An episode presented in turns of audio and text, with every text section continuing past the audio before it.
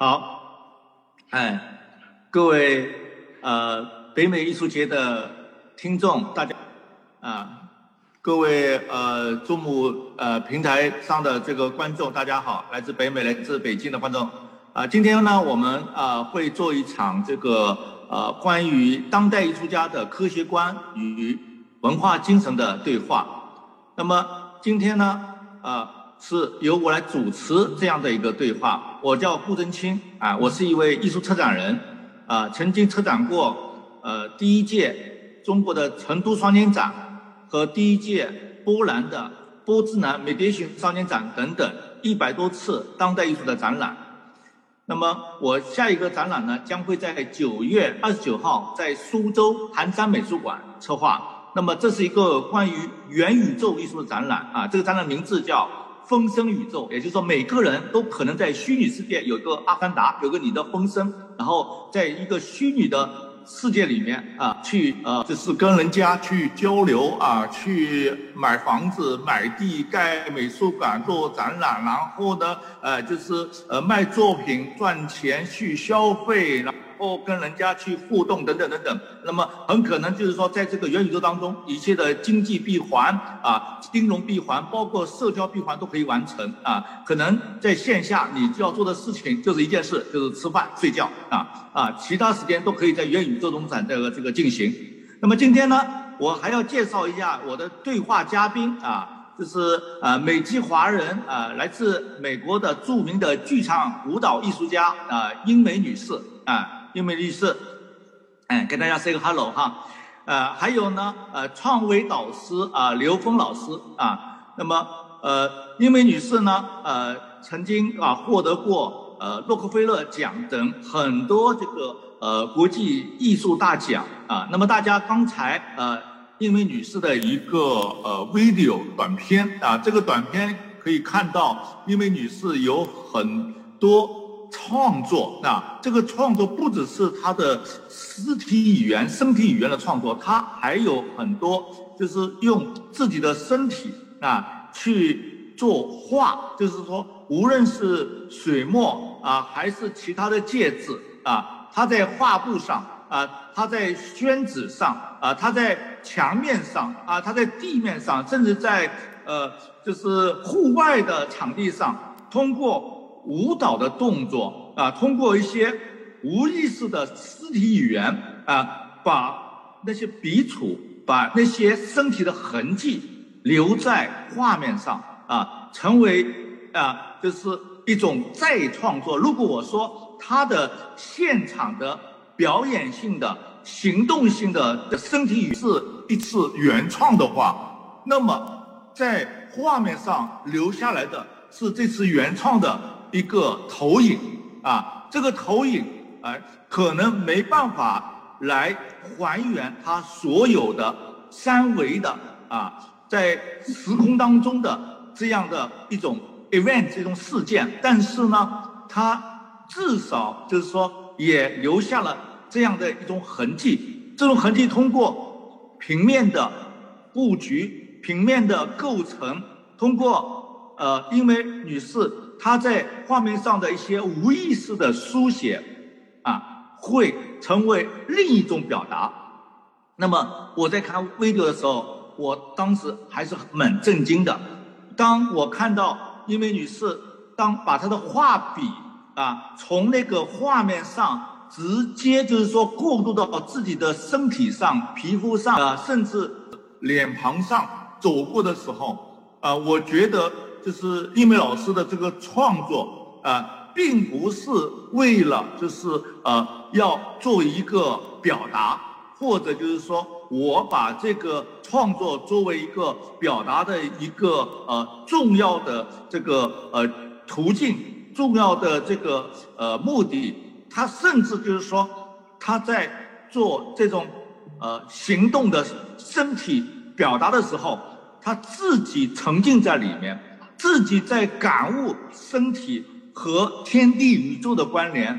自己在感受，就是说这种创作的时候啊，一个艺术家的呃这样对呃不同的艺术语言、对不同的艺术感受的那种感知力啊，和天地之间的啊这样的一种联系。所以啊，我觉得哎，英美老师正是由于就是说把自己的身体也看作是自然的一部分，天地的一部分，才有了这样的一种创作，才就是说把主体和客体融为一体，把身体和画面融为一体。啊，把行动和创作融为一体，哎，这样的一种全新的当代艺术的表达啊。那么这样的一种表达啊是非常震撼的啊。甚至说，如果我们在展示英美老师的那些画面上的作品的时候，没有一个录像哎来证实，就是说这个创作的现场的话，甚至我觉得这样展示方式是不完整的啊，就是切断了这个。艺术家啊，在这个原创的时候那样的一种境界啊，跟啊作为表达者的时候啊，这样的一种呃传播者的这样的呃一个呃过程一个主体，这是两个不同的这个语境，不同的范畴啊。那么我是很看重英美老师啊，注重就是说主体自身的感受啊，就像当年在一九五零年代美国。著名的艺术家波洛克在家中画画的时候，手里拿了两本书啊，一本是林语堂啊，这个用英文写作的关于老子的一本入门书啊，《道德经》的一本入门书，还有一本是啊别人写的一本关于日本禅宗的入门书啊。他拿着这两个啊入门书在如痴如醉的阅读啊，然后他的朋友来找他说：“哎呀，春天来了，我们去。”拥抱大自然吧，我们去啊画那些春天中的植物和自然界吧。哎，波洛克他拒绝了，他说：“我就是自然的一部分，我是一个自然，我通过我的肢体语言，我的身体行动，在画面上画画，我一直在体验和见证自然的奇迹，我何必？”去自然界去拷贝那些花花草草来证明自己对自然的亲近呢？我就是自然人啊！那么波洛克的呃这样的一段语言，也奠定了他后来创作的啊美术史的地位。而那一位去画花花草草去写生的艺术家，我们根本就记不得他是谁啊！那么今天啊，我们看英美老师的创作，呃，真的也感受到了。波洛克当年的那样的一种境界，那样一种思想。那么接下来，我想请一梅老师，哎，谈一谈这个他为什么会有这样的一种创作？为什么这个创作最后变成一种非常抽象的图式啊，非常抽象的这个呃语言啊？然后在这个创作当中，他跟那个自自己的内在宇宙和外在的宇宙，呃，怎样的一种关联啊？一梅老师，请你来分享。好，谢谢顾振清老师啊，刘峰老师好，啊，我也来回答一下啊，啊，这个，嗯，其实在我最近做这样的创作的时候呢，我我希望能够得到的呢，并不是要成为作为一个艺术，我并没有想到。我的结果一定要是成为艺术，尽管我有四十个小时的录像，我有六十幅更多的巨大的大的画但这些都不是我预先设计好的。我预先设计好的就是来到这里，通过这个材料纸和墨，它还有些什么样的啊方式让我们去表达？很多人都在比喻啊，你这个是一个书法的延续，你这个是哪一个体系的？你这个是啊草书，你这个是这个行书，你这个其实对我来说呢，因为我本身也没有真正的很好的研究过书法，但是我对我最最感兴趣的是啊是材料本身，这个纸和墨它本身也是自然的一部分。那么如果在这个啊。看当中，如果你只是观看到这个三维空间当中的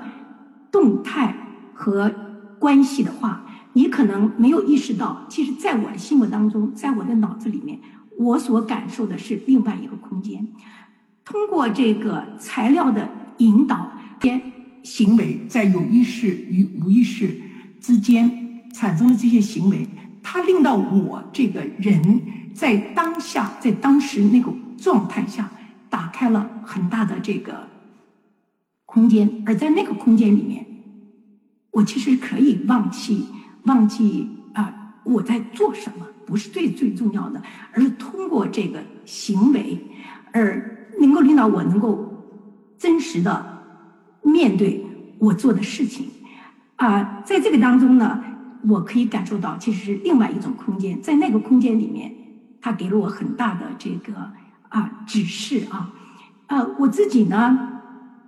这个在美国学习、工作、教书很多年，我近最近呢，也一直在这最近这一两年，我啊，因为。听到了刘峰老师的一个，呃，网上的一个讲话，当时对我震撼极大啊，所以我就开始追踪追踪刘峰老师的这个啊理论和这个刘刘峰老师的这个哲学观点。那么这么多年，呃，近期来这这感觉好像是很长时间了啊，我一直跟跟踪刘峰老师，也跟踪他学习，也参加他的学习班啊，呃，我想我希望能够了解，其实。刘峰老师所关注的问题，也是西方的很多哲学家关注的本体的问题。刚才顾静、顾振清老师也谈到了，海德格尔曾经谈到过本体论和存在的本质，并且非常关注啊，在二十世纪中叶的技术是否扭曲了人与自然的关系，以及人与人之间的关系啊。然后呢，呃，当然这个西方的还有一些这个哲学家们。啊，美勒庞蒂是现象学的这个之父吧之一啊，他也在思考通过这种视觉的可见性，我们到底了解了多少视觉？大家都在哲学家们都在问这些问题。然后呢，尤其近代刚刚可能刚刚呃过世的一个米歇尔·塞雷斯啊，也是一个法国的一个哲学家，他也是希望弄清楚现象学如何在今天具有相关性。那么我们到底啊这种相关性呢，以及它如何让我们重新参与或者重新接住 reapproaching 艺术是什么？所以其实这些大的问题，西方的哲学家们在提出来啊，刘峰老师的这个这个理论呢，其实也完全啊回答了。这些问题，而且刘峰老师是以科学的语境和这个我们中国的古典的这些呃儒释道的一些哲学啊，来来回答这些问题。其实我我自己在刘峰老师这个这个 这种思想的学习和鼓舞下呢，呃，我其实，在朦胧当中啊，我一直啊，这个可以感受到刘峰老师讲到的这些东西啊，我我我。在创作当中，我在表演当中，甚至我在教学当中啊，啊，我我我可以感受到一种本体的东西啊。其实我前一段也很纠结，就是说，大家都在讲你是用纸和和用墨，那你一定是跟中国书法和绘画有关系，那你一定学习了哪一方面的书法和绘画？那么其实我现在呢，我觉得突然间啊。在这个过程当中呢，可以有一些释怀，就是说，啊，这个中国的这些啊圣贤们啊，这些呃 literati 就是文人们，他们已经把这个书法的艺术和绘画达到了一个非常非常高。我们今天的人呢，如果要是去只是以这种形式来追踪他、学习他，其实是无法超越的，必须有一种颠覆的方式。那么这种颠颠覆呢，就是说，你你你不用再去跟踪这些大师们了啊，你其实可以用这些东西呢，去创造你自己的一种表达的方式啊。所以呢，我觉得在这个我的这一些作品的创作当中，尤其是近几年的创作啊，其实我已经感受到了，在那种过程当中，我脑子里面一定感受到了这种。空间跟我们现在感受到的这种三三维的空间，我们的呃这个这个与与我所在的这个空间和这个能量这个距离啊，是是一种感受。但是实际上，在这种感受当中，这种东西是我有意识的，但是在我的无意识当中，另外的一种感受呢，是可以感受到一个啊啊，是一种更高层的一种一种一种能量，它实际上就是一个天人合一的这样的一种状态啊。当然，大家都会啊。看到这种行动啊，这种行动可以表面上来看，Pollock 和这个日本的一些具体派，这些呃所谓的这个抽象艺术家们也用这些呃行为行动啊，但是我觉得这个行动是为了呃制造艺术，那就跟我的感觉是完全不一样。我并不是为了制造艺术，我是希望能够在而而实际上也是这样的，就是在。并不是在追求那个结果的状态下，而在过程当中打开了所有的天窗啊！在这个过程当中呢，啊，这个艺术的自然呈现是那是它自然的情况啊，自然产产生的。那么实际上呢，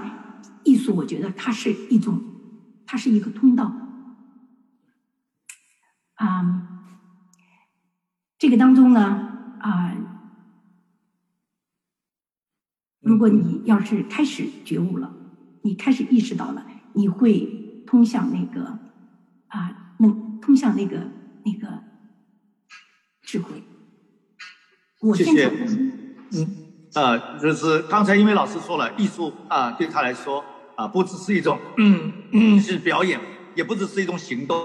甚至打开了一种通道啊，通向了呃这个呃，因为老师所能够感知到的那个。更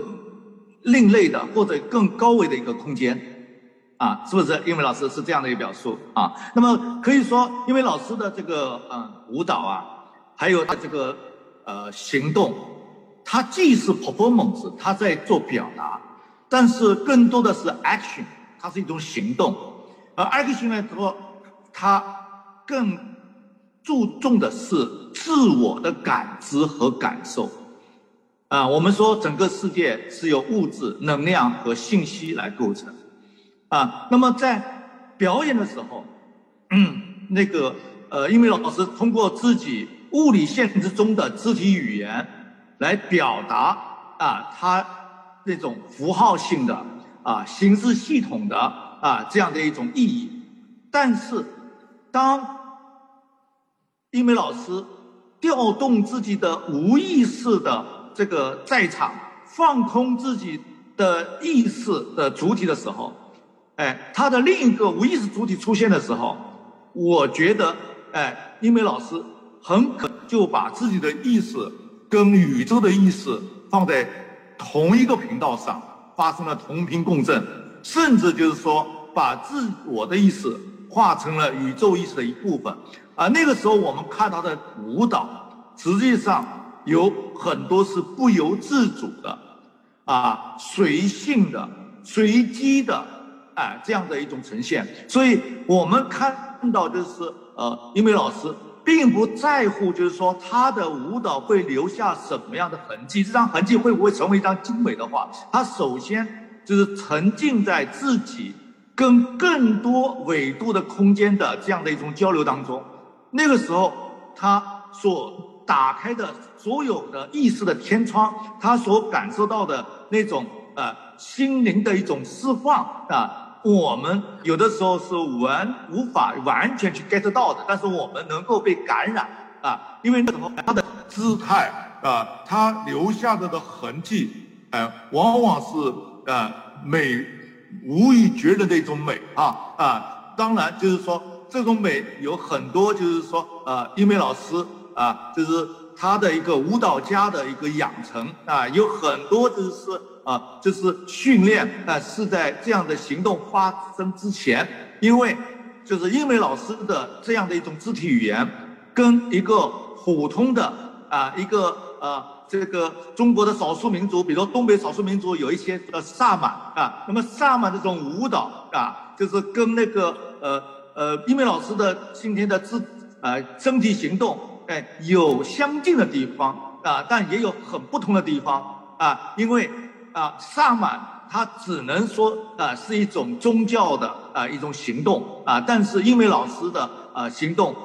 啊倒是一种啊当地术的一种表现啊呃，那么今天呢，英美老师呃数次提到啊创维导师刘峰老师的讲座啊。对他来说有一种醍醐灌顶的影响啊，那么呃，我也想就是说把话题啊引到刘峰老师这边啊，那么看看刘峰老师啊怎么来来就是评点啊或者看待啊一梅老师的这样的一种啊身体创作啊，怎么来看待一梅老师啊所打开的对于哲学科学。啊，和传统文化的啊这样的人的主体跟天地宇宙之间的这样的一种关联的一种思考啊，请刘峰老师反馈一下。嗯，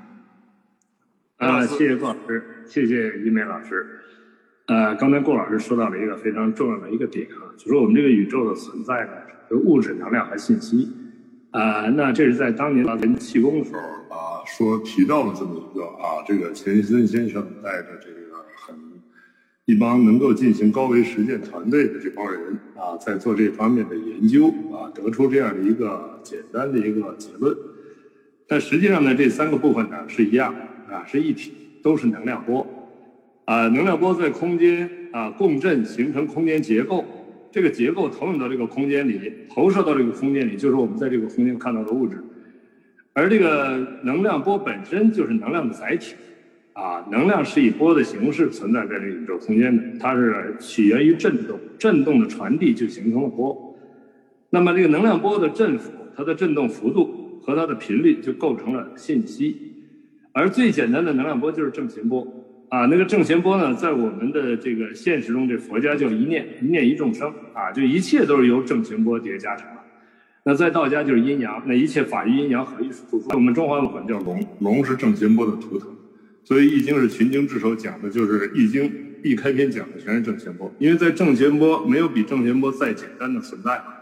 而正弦波这样的存在，以波的形式存在，我们根本看不见。啊，那么波怎么样才能看到，才能感觉受到呢？是产生同频共振。两个能量波在空间运行的时候，你不不产生同频共振，什么都发生不了，各走各的路。同频时候呢，哎，它就产生了相互的作用，就形成了相应的能量结构。啊，这也就是说，我们中华文化是龙的文文化，这句话说的非常重要。啊，它是从最起始的存在，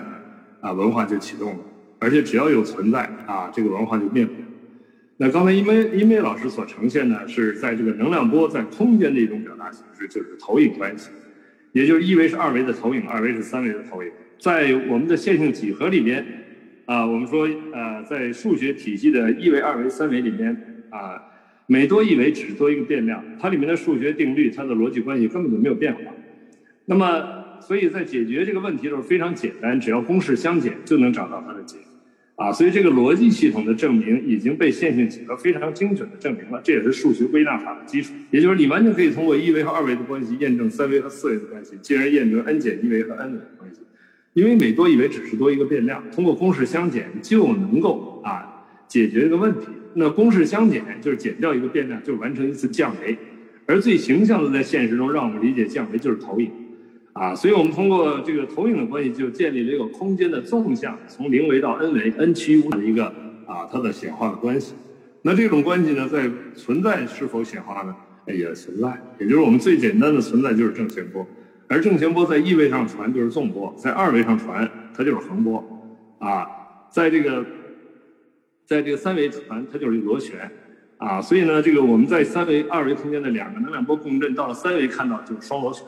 啊，两个螺旋，双螺旋构成什么呢？构成我们最简单的物质结构啊，也就是所谓的基因。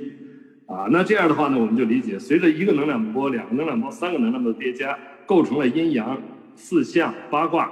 乃至六十四卦，这就道生一，一生二，二生三，三生万物。啊，所以我们老祖宗把这件事儿已经从最早就已经说明白了。啊，一切事物的来龙去脉就从一个龙啊，一个正弦波啊，一直叠加，而高维和低维之间就是直接投影下来就对了。啊，所以这种纵横的投影关系呢，就告诉我们在整个宇宙的整体能量系统里面，它这个全息的是一体的，而投影原理的能量结构决定投影像上的能量结构，啊，那所以呢，我们说那投影源在哪儿呢？啊，我们在三维空间，我们看到外在的一切，不管是人物还是图像，还是外部的景致，全是我们内在的投影，都不是投影源。你在外面找不到投影源，所以投影源在内在。啊，所以《心经》上来讲啊，观自在，就是内观自性的临在。啊，这样呢，我们才理理解了啊，高维原来在我们内在，根本不在外面。啊，当知道高维在内在的时候，那我们的内在的能量的结构会投影出我们外在的一切显化。那么，因为老师刚才呢给我们啊演绎了一个它的内在能量。啊，投影出他的身体的能量结构，再由身体能量结构继续投影出在空间呈现这个能量结构。那大家知道，这个你顺着这个能量结构去看的话，啊，它是像；你逆向能量结构看的，就是回归能量的本体，也就是从表象的象，一个立人，一个大象的象，啊，回归到一个木字边，一个眼目的目，啊，那个一个木字边眼目的目，那个象是能量结构，啊，也就是说我们在那个现实的这个呃物理实验里面有一种啊实验叫变。啊，什么叫相变？就是能量结构本身发生变化。什么情况可以发生相变呢？被燃烧的时候啊，所以等离子态啊，这是一个相变反应。燃烧的火在燃烧的时候是一个相变反应啊，所以它跟我们这个道家讲的这个啊，这个啊，从低维到高维，通过这个气的能量的这个也这个字的转化，能让我们看到啊，三维的气是个气里边一个米字啊，这个临界态的是一个气里边一个火字。啊，高维的气是一个无字，下面四点水，那个无又念气，这四点水指的指的是火，是火上面看不见摸不着的，所以火是一个相变态，啊，所以通过燃烧啊，通过燃烧控制它的温度条件，它就会产生能量结构变化，所以那个相指的是内在能量，啊，是高维能量，啊，内在是看不到的那部分结构，而而看得到的部分呢，投影出来就是像，啊，是什么像呢？啊，就是立人一个像，而他们俩合起来呢，被称之为一个像，大象的象。所以中华文化叫直大象，就讲的整个空间结构，既有外显又有内涵，啊，所以刚才那个殷梅老师，实际如果你看懂的话，看到的是大象，啊，是一个整体宇宙能量结构，它不是指一个身体能量结构，因为什么呢？在那个时候，宇宙跟整个身体是一体，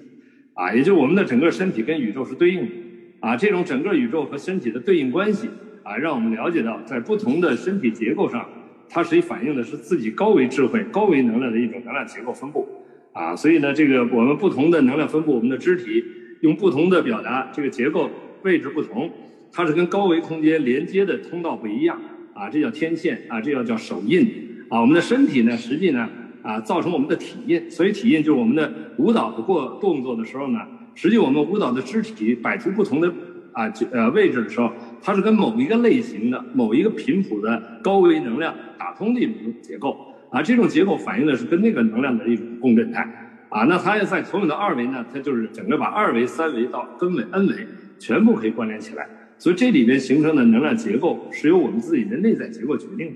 啊，而内在结构是由我们的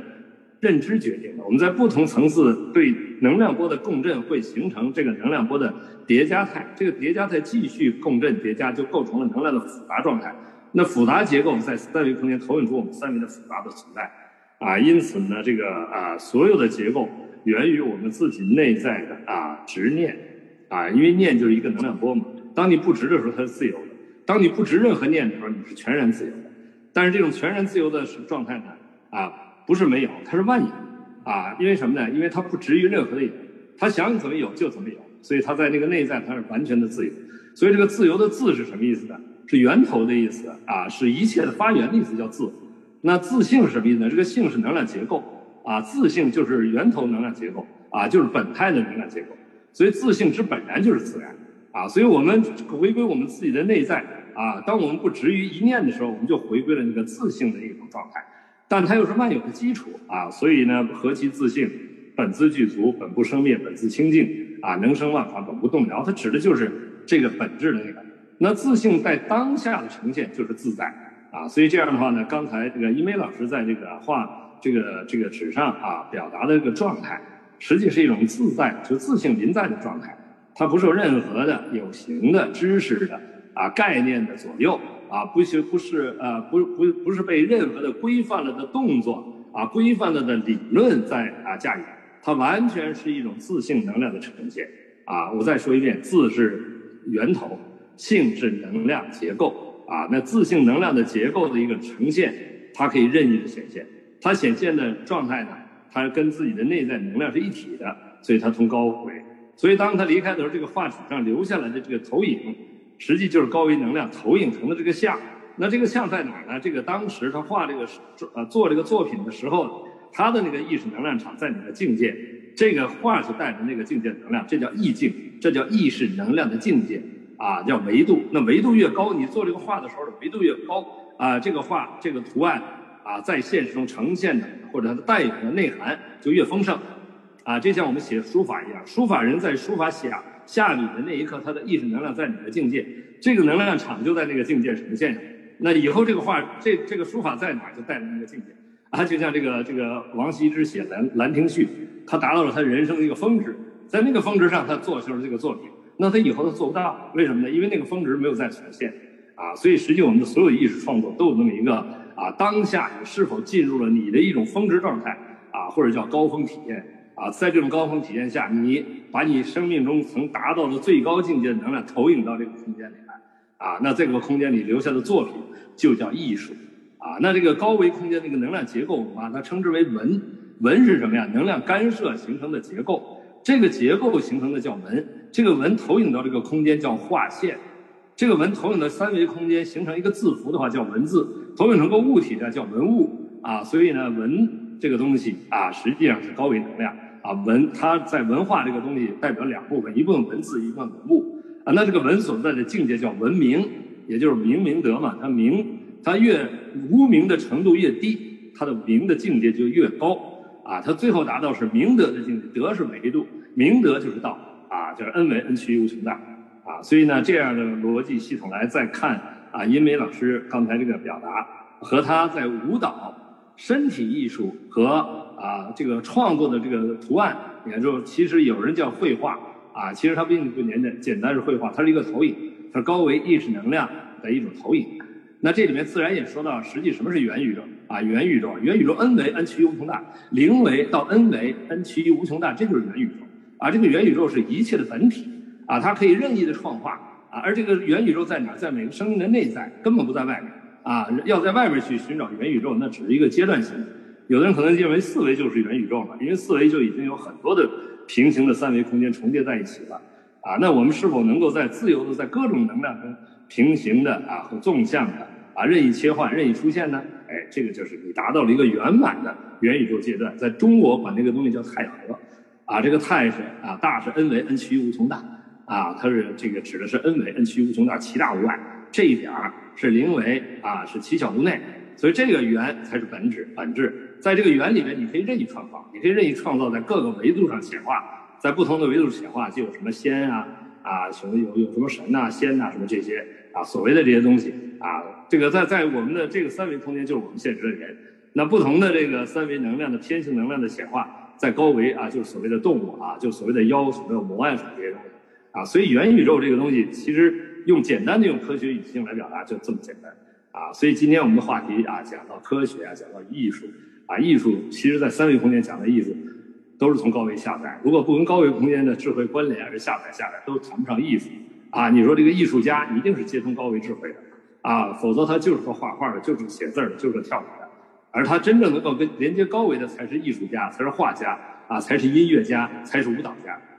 啊，那个殷梅老师呢，啊，他是艺术家，啊，他不仅仅是舞蹈家，啊，他证明了他是艺术家，啊，他也可以是个画家。啊，那他在这个音乐的这个这个这个表达中，他可以是全息的表达一种啊，这个自信能量在这个空间的一个演绎。好，谢谢。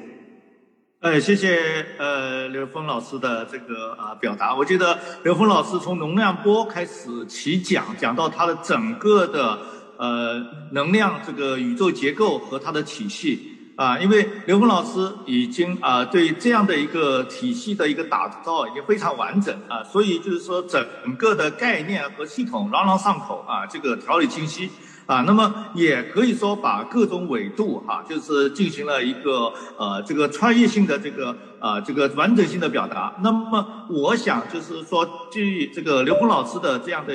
啊，做一些就是说点点滴滴的。啊，这个呃分析，然后让大家更能 get 到，就是说刘峰老师啊所传递的这样的一种知识啊。那么呃，比如说啊，就是人的这个创作啊，往往就是说啊，是对纬度的一种不断的这个升和降的啊一种体验啊。那么这种呃升和降的体验，在那个呃哲学当中，我们管它叫什么叫纬数类比，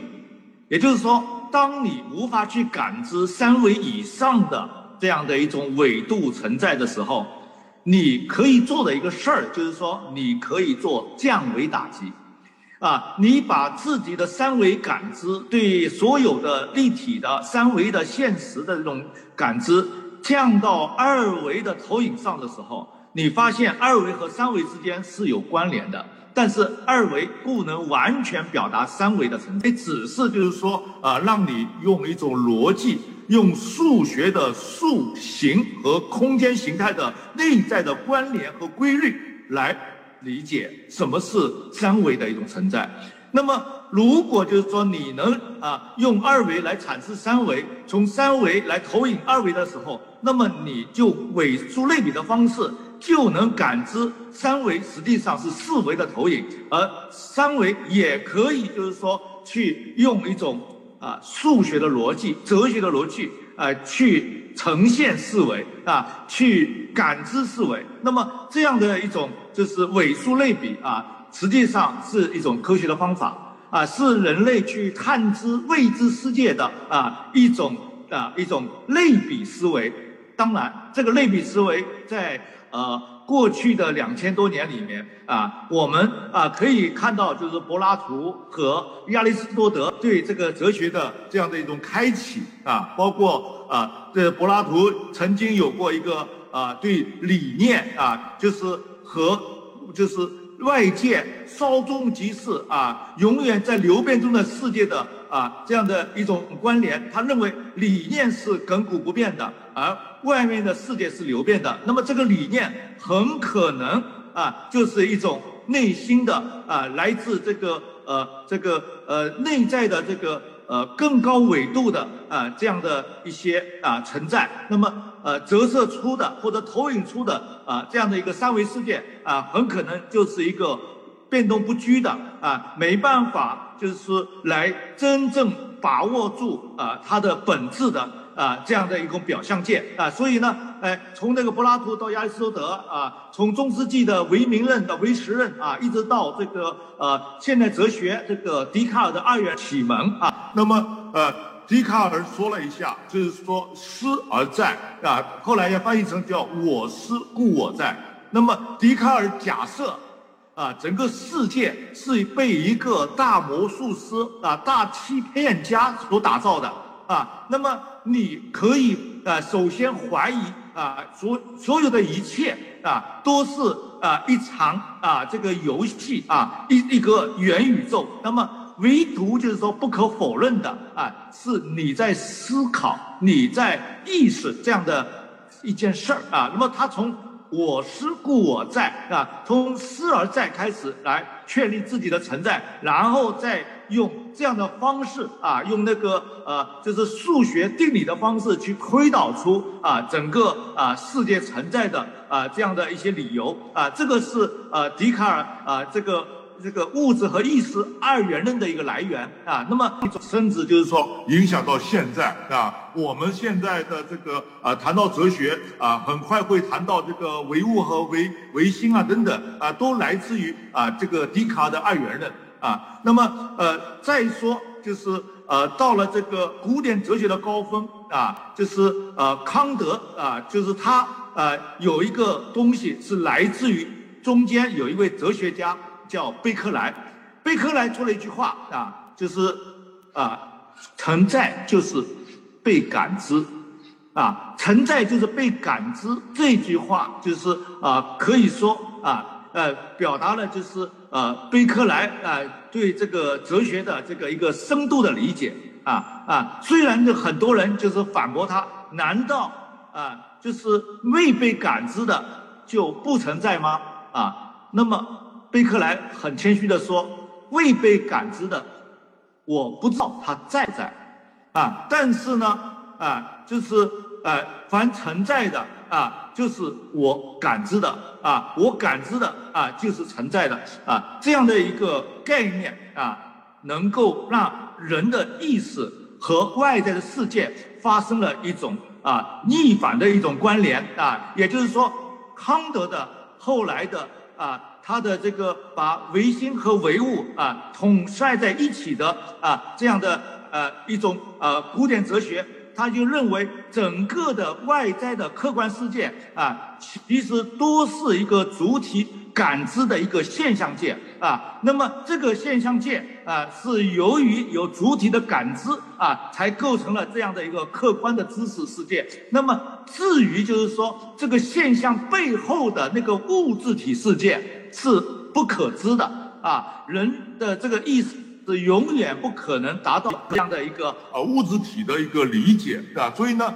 呃，康德开始不讨论本体论，只讨论认识论，就是人类的知识是有限的，人类的理性是有限的，人类只能去感知外在世界的这样的一个现象界啊，这个现象界构成了我们所谓的客观的知识。啊，那么呃，在古典哲学第一次就是说，在康德那边获得一个统一啊，也就是说，呃，康德就把这个呃世界啊归纳为就是说主客观的这样的一个统一啊，但是啊，留给就是呃未来的这个问题就是本质啊和本体被这样的一种啊思考被悬置了啊，呃之后的哲学走向了认识论的啊这样的一个方向啊。那么，呃，今天啊，我们再回过头来啊，看到就是呃呃很多这个呃现代哲学的这样一种表达，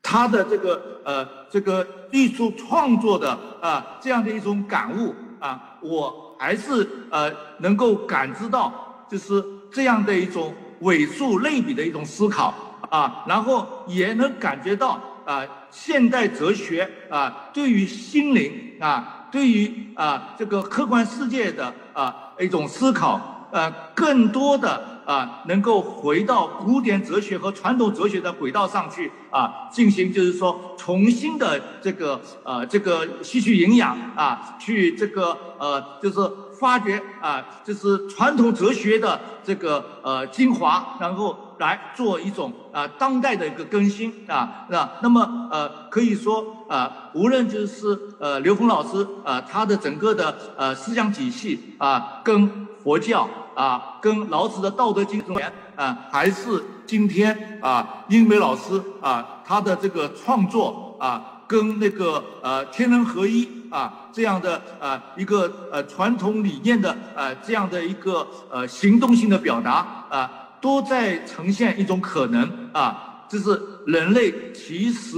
啊不断在突破认知啊，但是呢，其实也在不断的在重构啊，就是我们传统的一些理念、传统的啊一些思想啊，就是把这个传统的思想跟当代的科学。和当代的哲学的成果啊，有了一个结合啊，所以呢，今天再来看，就是说，呃，这个刘峰老师这样的一个思想体系啊，我是觉得刘峰老师的思想体系肯定就是说啊，研究了物质、能量和信息的啊彼此关联啊，那么呃，我也可以看到就是量子力学啊这样的一个现代物理学的呃这样的新的理论。啊，在刘峰老师那边啊，可能会呈现一种能量波的啊这样的一个一个呃理论的一个观点啊，因为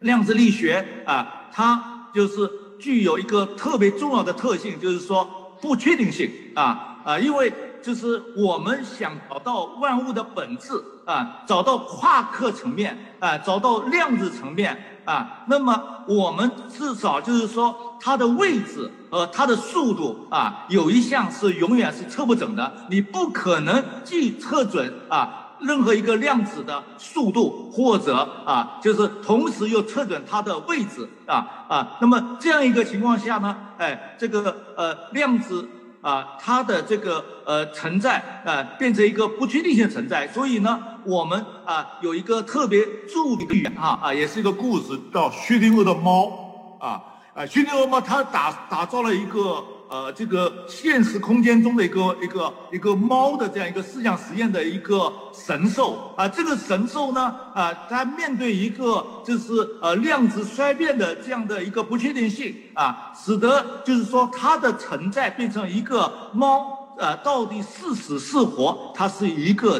叠加态啊，就像能量波哈，它有。叠加啊，它有就是说，呃，这个波和波之间啊互相抵消，波和波之间啊互相重复啊这样的一个啊这个呃波的这个呃传播的一个规律性的存在。那么我们是无法知道这个猫到底在薛定谔的魔盒里头是死还是活，它就是一个死和活的，就是叠加态。当你用你的意识去观察的时候，打开箱子的时候，那么它肯定有一个态会塌缩啊。如果我们看到的是一个死猫，那么它作为一只活猫的那样的一个啊一个态就会塌缩掉。如果我们看到的是活猫，那么作为死猫的那个啊能量波的那个它那个那个那个态会塌缩掉啊。所以呢，这个呃薛定谔的猫啊，很可能。啊，就是呃，帮助我们去理解这个能量结构的世界啊，甚至帮助我们去理解，就是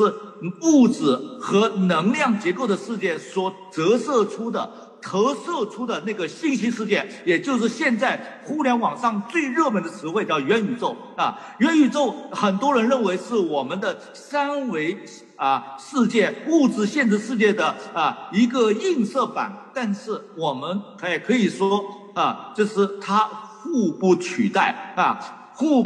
互不替代，因为在元宇宙当中，人类所体会到的那种自由度啊啊，是物理限制中没有的啊，它可以说是互联网的一种啊特殊的文化形态，叫 disembedding 啊，叫脱域啊，它脱离了。具体时间和具体空间的啊这样的一种关系啊，它变成了一个啊，就是就是跟三维啊这样的一种准确的时空啊不相干的啊一个托运式的存在啊。那么这个对。当下的具体时空没有嵌入感的这种托育存在，构成了我们一个互联网的世界。现在又构成了呃，有区块链的时间戳啊所印证的一个啊，就是永远不可磨灭、不可消失的一个数字的啊历史。那那么这个呃区块链的时间戳啊，把人类的文明的形态都在上传到区块链上。由于区块链它是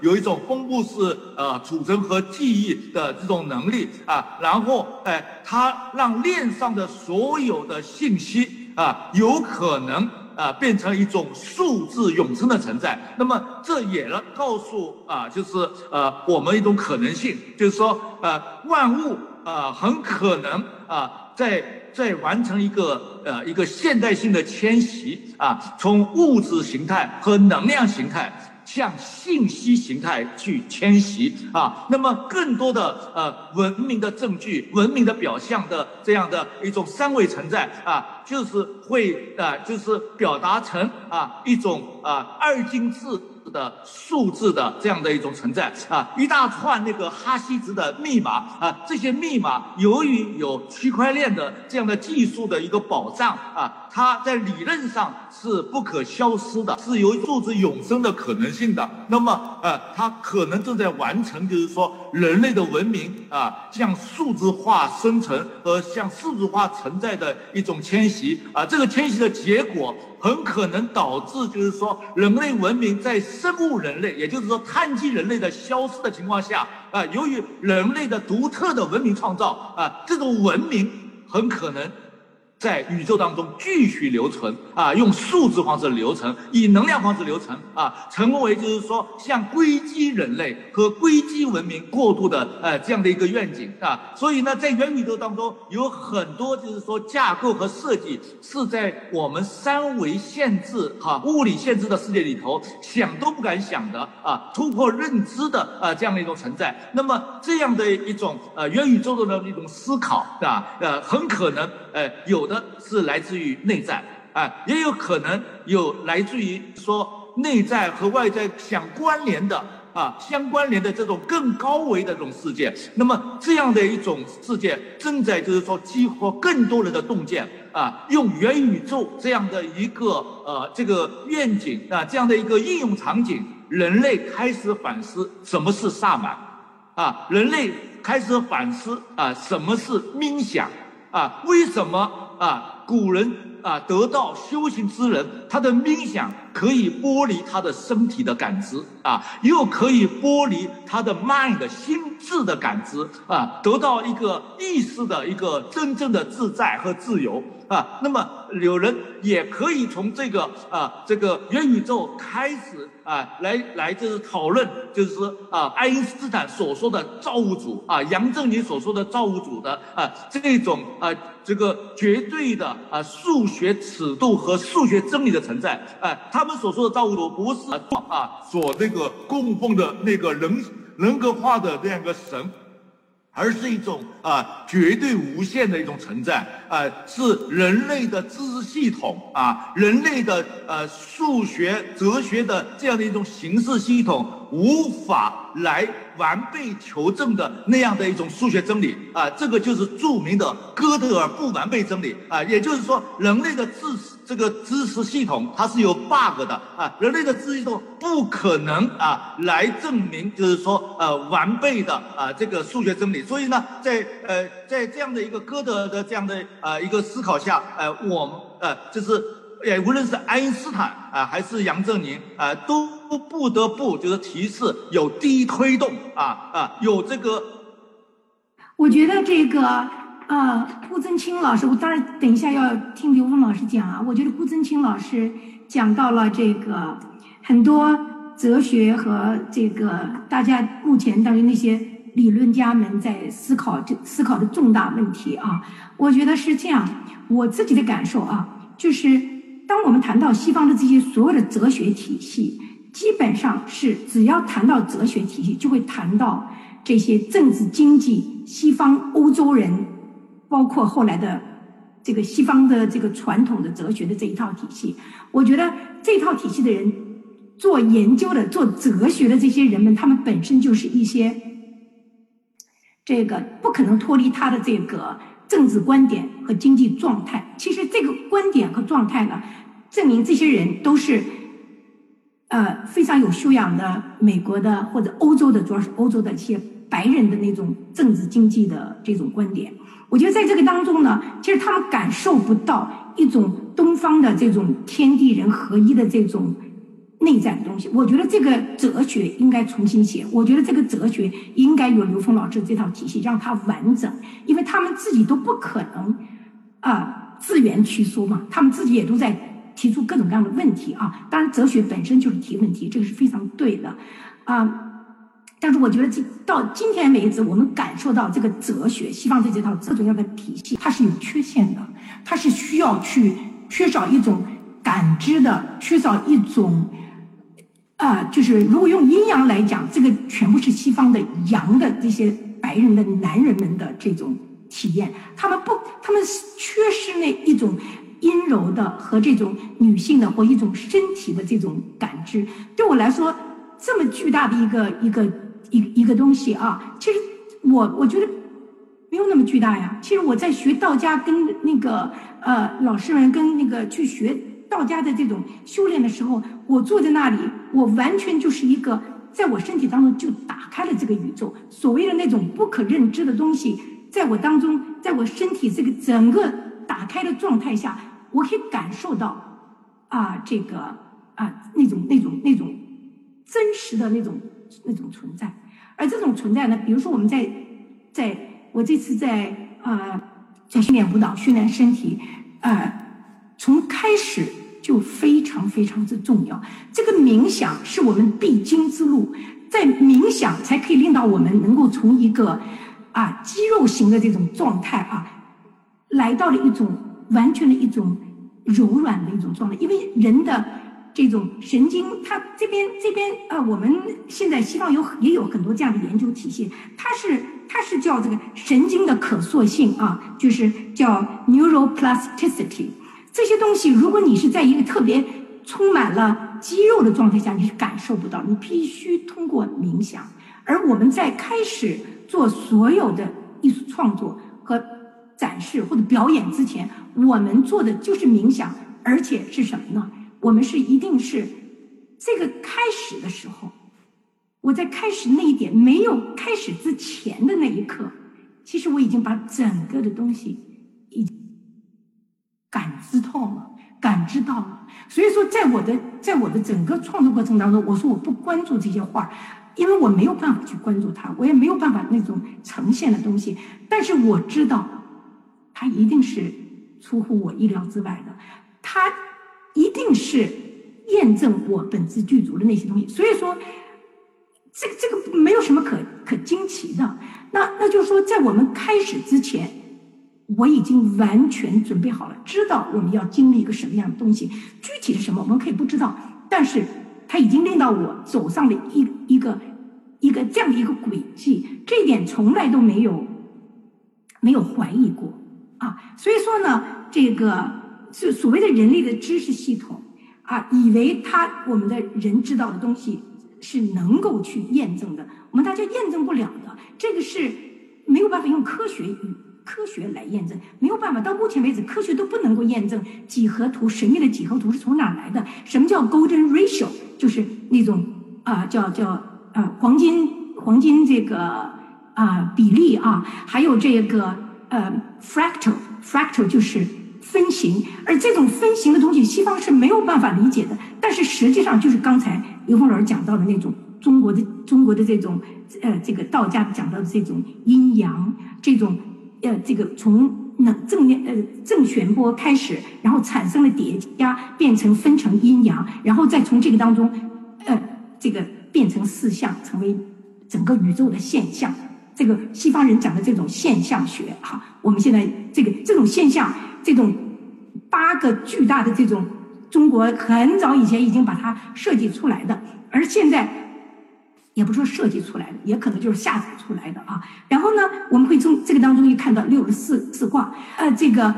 在这个当中，当然它的这个 fractal 就是分形，比这个数字要大得多得多得多。我相信，如果刘峰老师用用这种这用刘峰老师这种体系，你是可以追踪到，因为刚那个时候已经无法。无法去去研究的，所以这种东西就无法去计算了。它是因为达到了另外一个一个层次，一个一个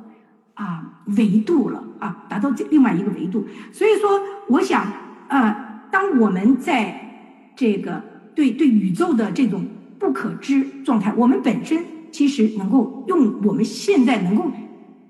证明的东西去研究那个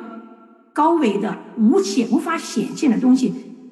我我觉得我们现在是是需要有这样的一个认知了，应该是是一种什么样的状况达到这种认知？它只有回归内心，只有回到你自己的那个独自的这种状态，实际上就是我开始做创造的那非常明白，无论在哪个地方，我把那个墨往那一放，那个就是我开始的地方。无论从哪儿开始，它都是一个完整的，因为在宇宙当中，所有的东西它都是可，它都是一个。故事完整的故事，只要我们能够进入到那个点，那个所有的那那一点包含了所有的一切。就像我们说开始，刚才我讲到了开始的时候，你开始的那一点还没有进入之前的那个东西，其实已经你在这个其中了。我我先我我我就这样先这个先讲这么多。我相信我相信刘峰老师啊会有更精彩的这个啊回答。林峰老师，您请。不知道顾啊，谢谢，谢谢顾老师啊，谢谢一美老师。啊，其实刚才顾老师呢，通过我们人类的整个哲学的一些主要的思想，包括我们现在科学，量子今天这个阶段，啊所呈现的啊各种啊各种成就，呃呃，但是呢，坦率的说啊，就这些成就呢，我们中东方智慧啊，在几千年前就已经把它更本质的部分已经表达了，啊，这是为什么呢？是因为我们三维人啊。我们想任何问题都是基于三维，从下往上去理解这个宇宙空间结构，啊，但是呢，你知道这个结构的圆满是在 n 维，n 趋于无穷大，啊，所以你研究到任何一个中间境界，都只是它的一个局部，而且都是它一个极小的局部，因为你上升一维就有无穷多的多的下一，啊，就是你到四维就无穷多的三维，啊，所以这这个从下往上这个逻辑关系呢，永远。在这个整体宇宙观里面，它是一个渺小，啊，所以东方智慧是整体宇宙观。它讲天人合一，天人合一什么？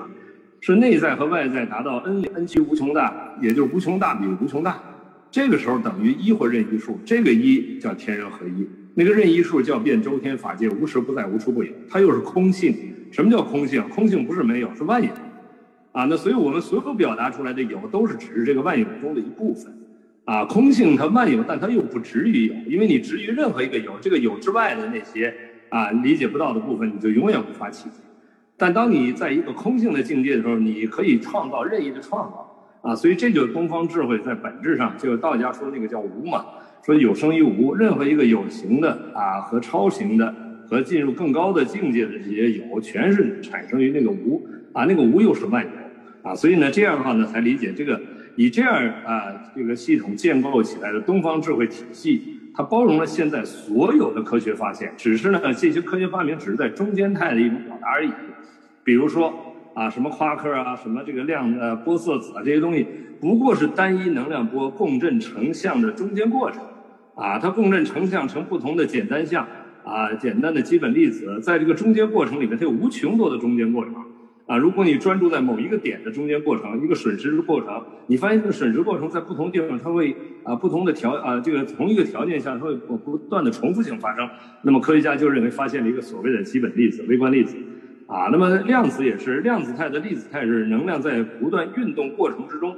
它产生的一个共振态。啊，这种共振态就是所谓量子纠缠。啊，形成了这个共振态，它就建构了量子结构。这种量子结构就构成了我们的物质结构的最基础的本质，啊，所以这基础的本质，因为物质是运动的，啊，所以这个量子结构它是受在三维空间是受时间的，啊，是常量这个概念的影响的，所以它有开始有结束，啊，有能量波在相互运动，发生共振开始、共振强化，啊，共振减弱到共振结束的这个过程，成住坏空，啊，而但是到第四维呢，时间是常量，啊，时间是变量，你在时间是变量的时候，你的速度也变成变量。啊，因为时间一变，速度一定变，所以速度也不可靠啊。所以呢，那个位置呢，你就没有办法确定，所以出现了这个测不准啊。因为在这个时间啊是常量的时候，那在微观世界里面，时间分辨率就变成了一个有限式。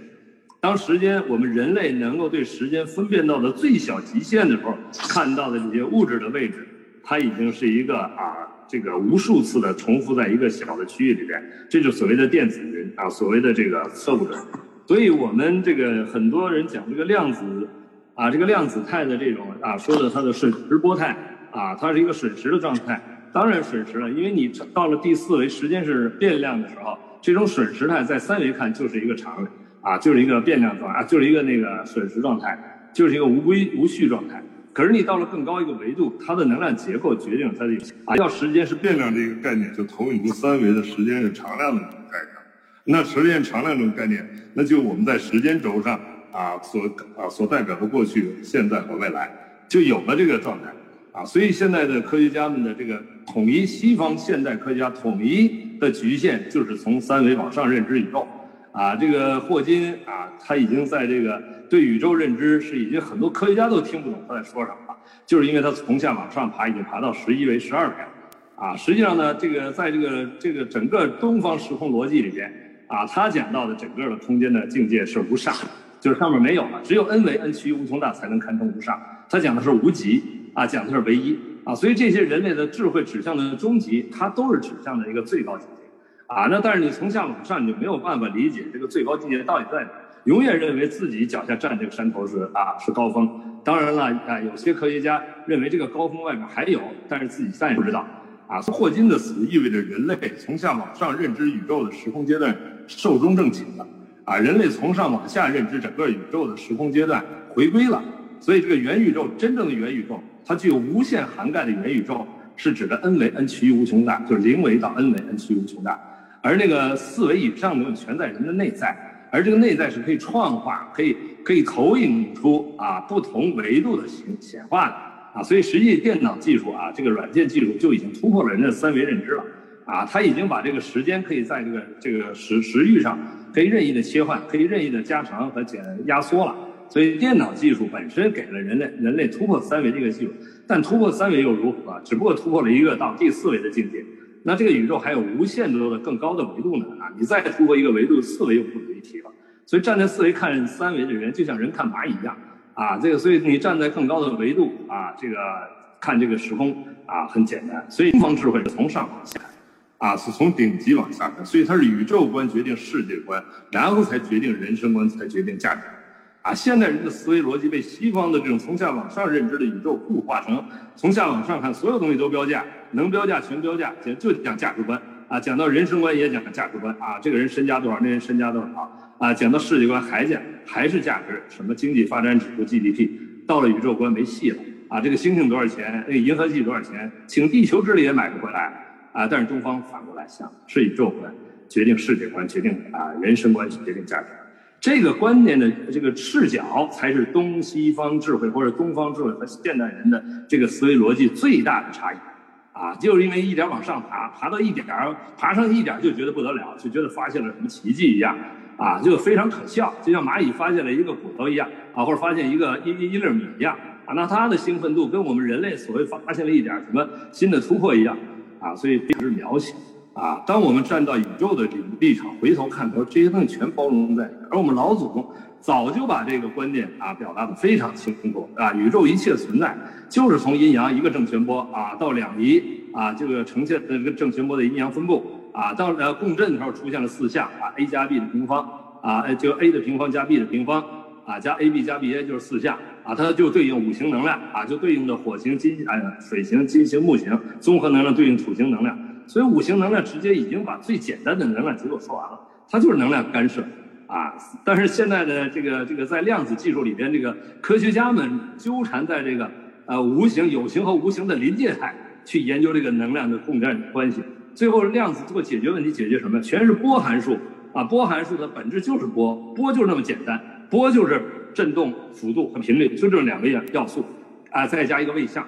就是这么简单的事情，就已经构成这个宇宙中的结构，而这个基本结构投射出来，就形成了我们现在复杂的物质。它是由简到繁复杂啊呃叠加出来的啊，所以这个呢就可以跟他们在所有的智慧系统都可以关联啊，不管是先心理学啊、心灵学啊、宗教啊、哲学呀啊，那哲学思想呢，它有它你怎么理解这个哲学啊？你怎么理解就看站在多高的啊多大的空间格局里去理解啊，所有的所有的哲学都有它的。存在的时空合理性都有它的道，但是我们理解的，如果我们从狭隘的逻辑，只从一个有限时空范畴去理解它，我们只能理解它的一种分别，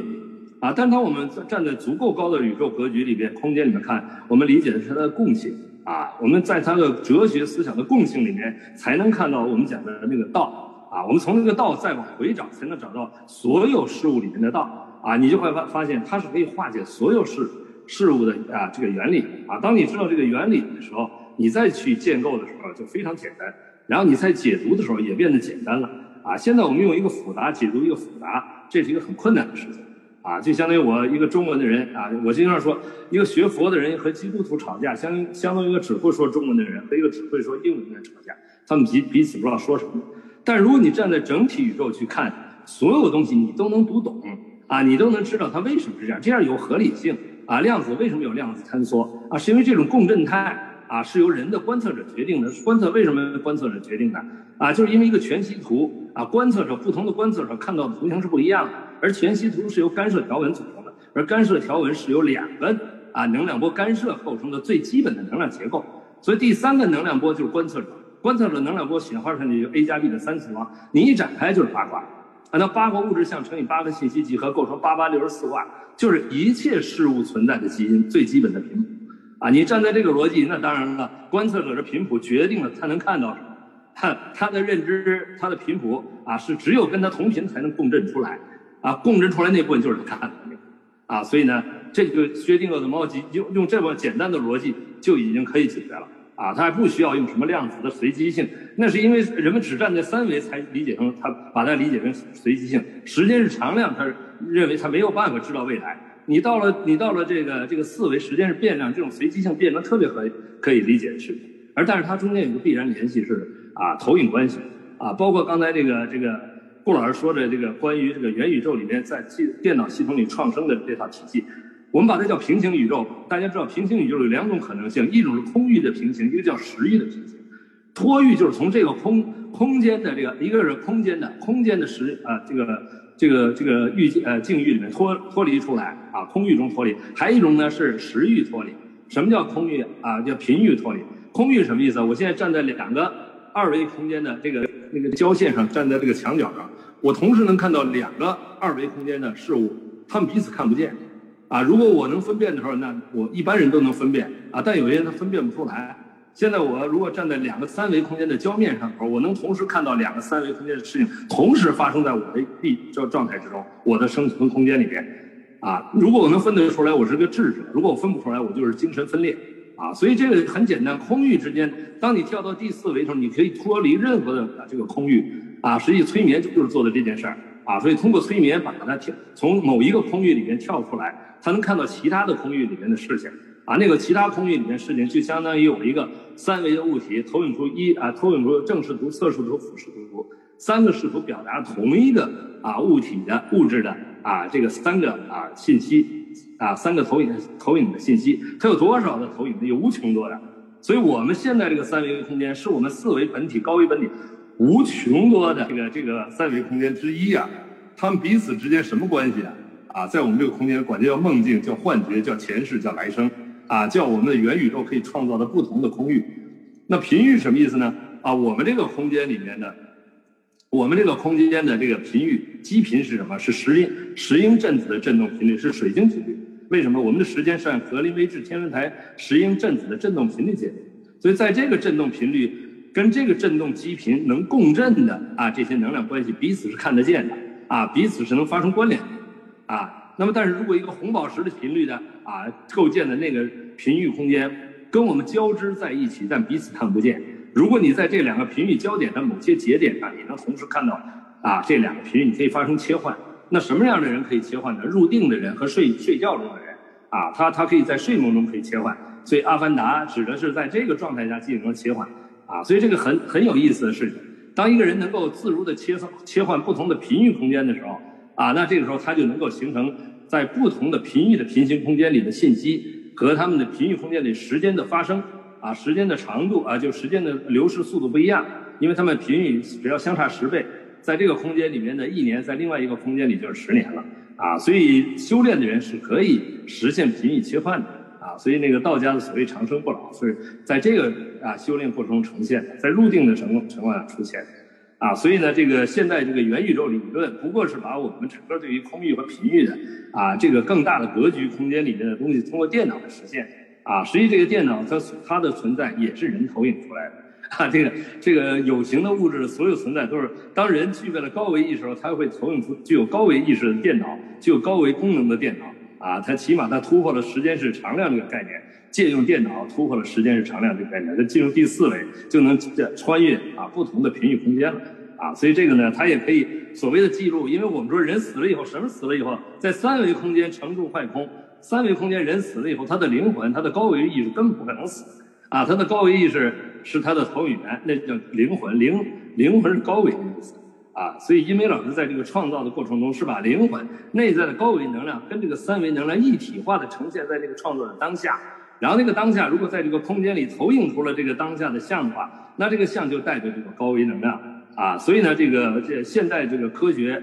如果要把这个思维从三维定义域拓展到 n 维 n 趋于无穷大定义域的时候，那我们超越一切中间人类所创造的一切所谓的科学技术，但是我们可以妙用用好这些技术。它都变成工具了，而且它能变成我们觉醒的助缘，叫法器。所有的有形存在，包括什么元宇宙理论，包括什么电脑啊，什么软件系统，如果不把它变成生命觉醒的这。个助缘的话，其实没什么意义，只能让我们在不同蚂蚁贪着蚂蚁这个层面的生命，而人贪着人的这个这个三维生命啊，你即使你到某一个维度贪着某种功能，没有意义啊，一点意义都没有。而人类的持续提升啊，我们的意识能量持续提升，而让它显化成当下意识能量和物质能量高度和谐的一种存在状态啊，就形成了纵横的美好的生命状态。所以艺术啊，它代表着两种格局。一个是在横向的各个维度空间里呈现的和谐所在，它就是美啊，和谐就美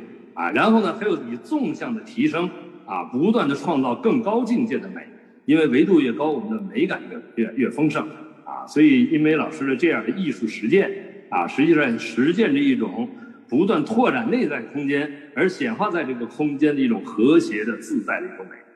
啊。谢谢啊。刘峰老师刚才太精彩了啊！有这个啊，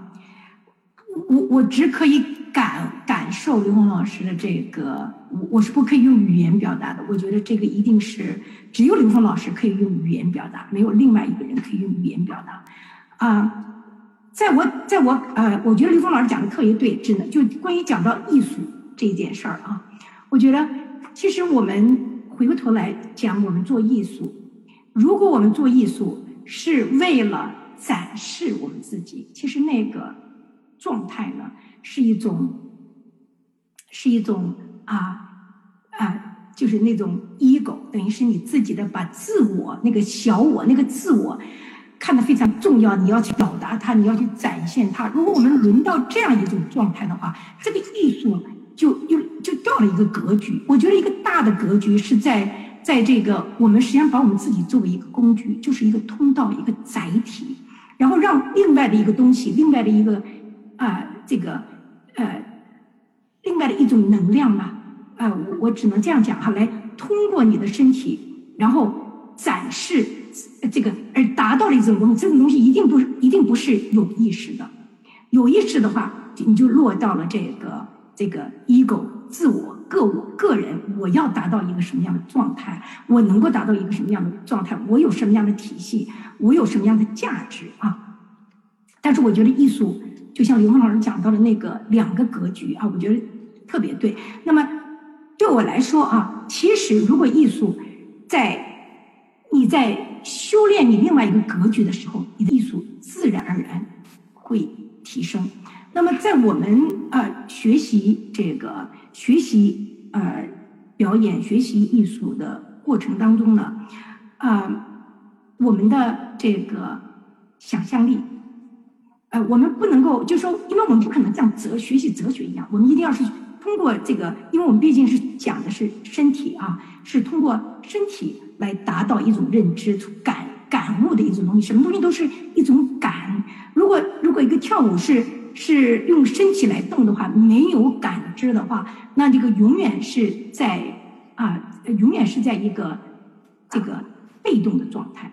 啊。这个被动状态其实是两种啊，两种被动。其实我觉得，当你跳舞的时候，你是被动，被一种能量引导着走，这个是一种境界，和你自己用肌肉一种状态来跳舞蹈。这个是两个境界，其实你一定要看着动作没有什么太大的区别，但是你被一个东西感受、感悟，被一个东西带领你的去、去、去舞蹈、去行动啊，这个时候很呃，绝大部分的时间呢，其实是在一种创造和即兴的当中，那个被带着走的一种一种状态，其实是舞者一直我们作为舞者，我们一直在追求的。他他的这个啊，你你能够真的通过感知身体的这个本身的这种啊架构、这种骨骼、这种这种啊肌肉、这种筋膜和皮肤和一种和你自己的内在，你能够把这些东西能感悟它，感悟到能够完全放松的状态、放空的状态啊，其实那个神呢，自然而然会。来到你的身体里面，无论是哪一种神啊，那么你的身体呢就会变一种一种福。我觉得刘峰老师讲到的这个，他不赞成，可能是啊不赞成用一种福。但是我讲，我讲这个这个福对我来说非常重要。呃，这个这个呃，道家在讲啊，这个呃，在讲这个符啊，把文字做成一个符，这个每一个文字是从不同的时空这个能量点当中呈现出来，那么带在身上写出来，那么是对人的一种多方位、全方位的一种一种一种呃觉醒吧。那么其实身体在它的修炼的过程当中，必须要经过这个符的状态，因为它是一种。对全方位的这种这种醒觉醒，这种觉醒才可能带到你达到另外一种状态哈，在那达到另外一种状态，那么就是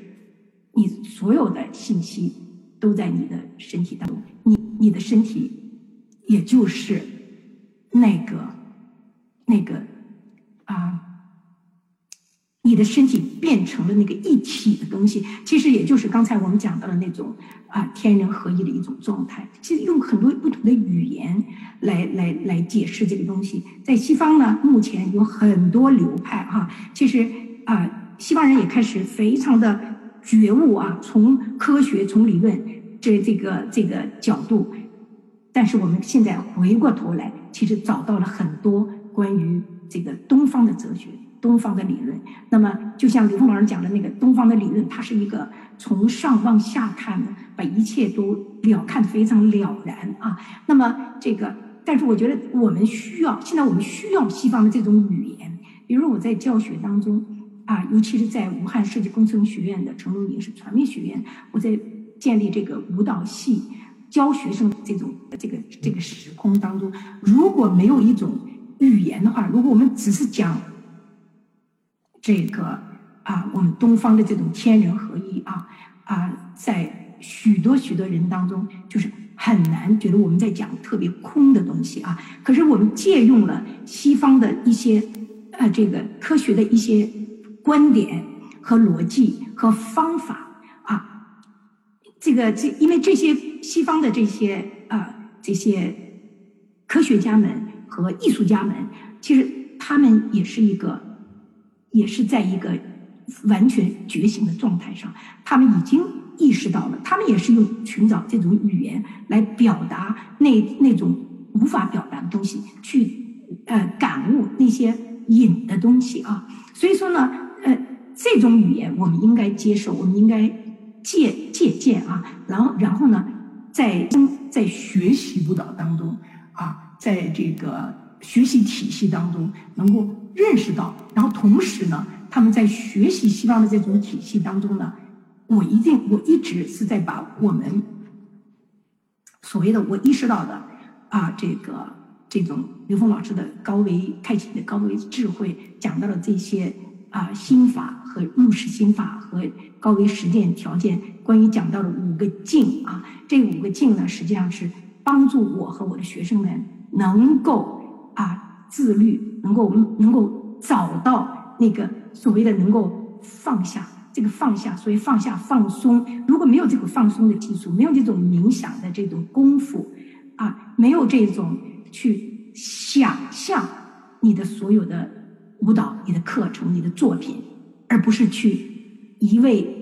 无无无数遍的锻炼排练它，而是达到就像我讲的，其实我们。啊，谈到的所所有的东西呢，哎，我们现在能够学习的，其实是非常非常非常的渺小啊，非常非常的小的。而且我们花四年的时间，甚至更多的时间，在学一些三维，我们这个啊，这个三维当中，三维世界当中人们的那种有局限的认知啊，我觉得啊，其实有的时候觉得很浪费时间啊，很浪费这个。我们认为，我们花这么多的时间和精力去学习、去研究的那些体系，其实如果我们能够走出来，换一个方向，感受一下这个这个什么是自然，什么是宇宙啊，什么是这个啊，哪怕就是观察一下自然，观察一下四季啊，观察一下这个风和雨和阳光和。啊，月亮那个时候，我们其实体悟到很多很多很多东西，而我们真正意识到的，其实真的不是我们学的那些技术的问题。如果我们不开启我们自己内心的那种高维智慧啊。那么我们学生如果我们不引导他们朝那个方向去学习的话，那我觉得我们这个教育者哈，其实是这个啊没有达到那个传传传叫什么啊传道授业解惑啊，我们没有达到那样的一种状态。所以说呢啊，我想在这个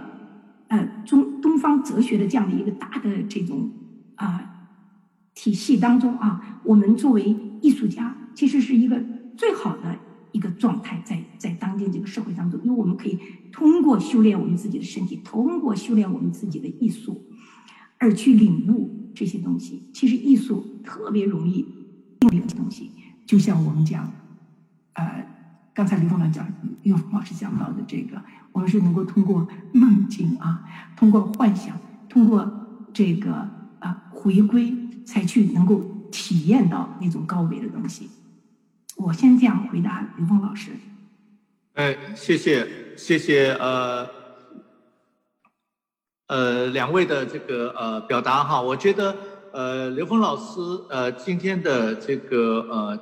呃对呃。高维智慧、高维存在的这样的一个呃总体的一个表述啊，让我想起了柏拉图的一个寓言，是吧？这个叫洞穴寓言，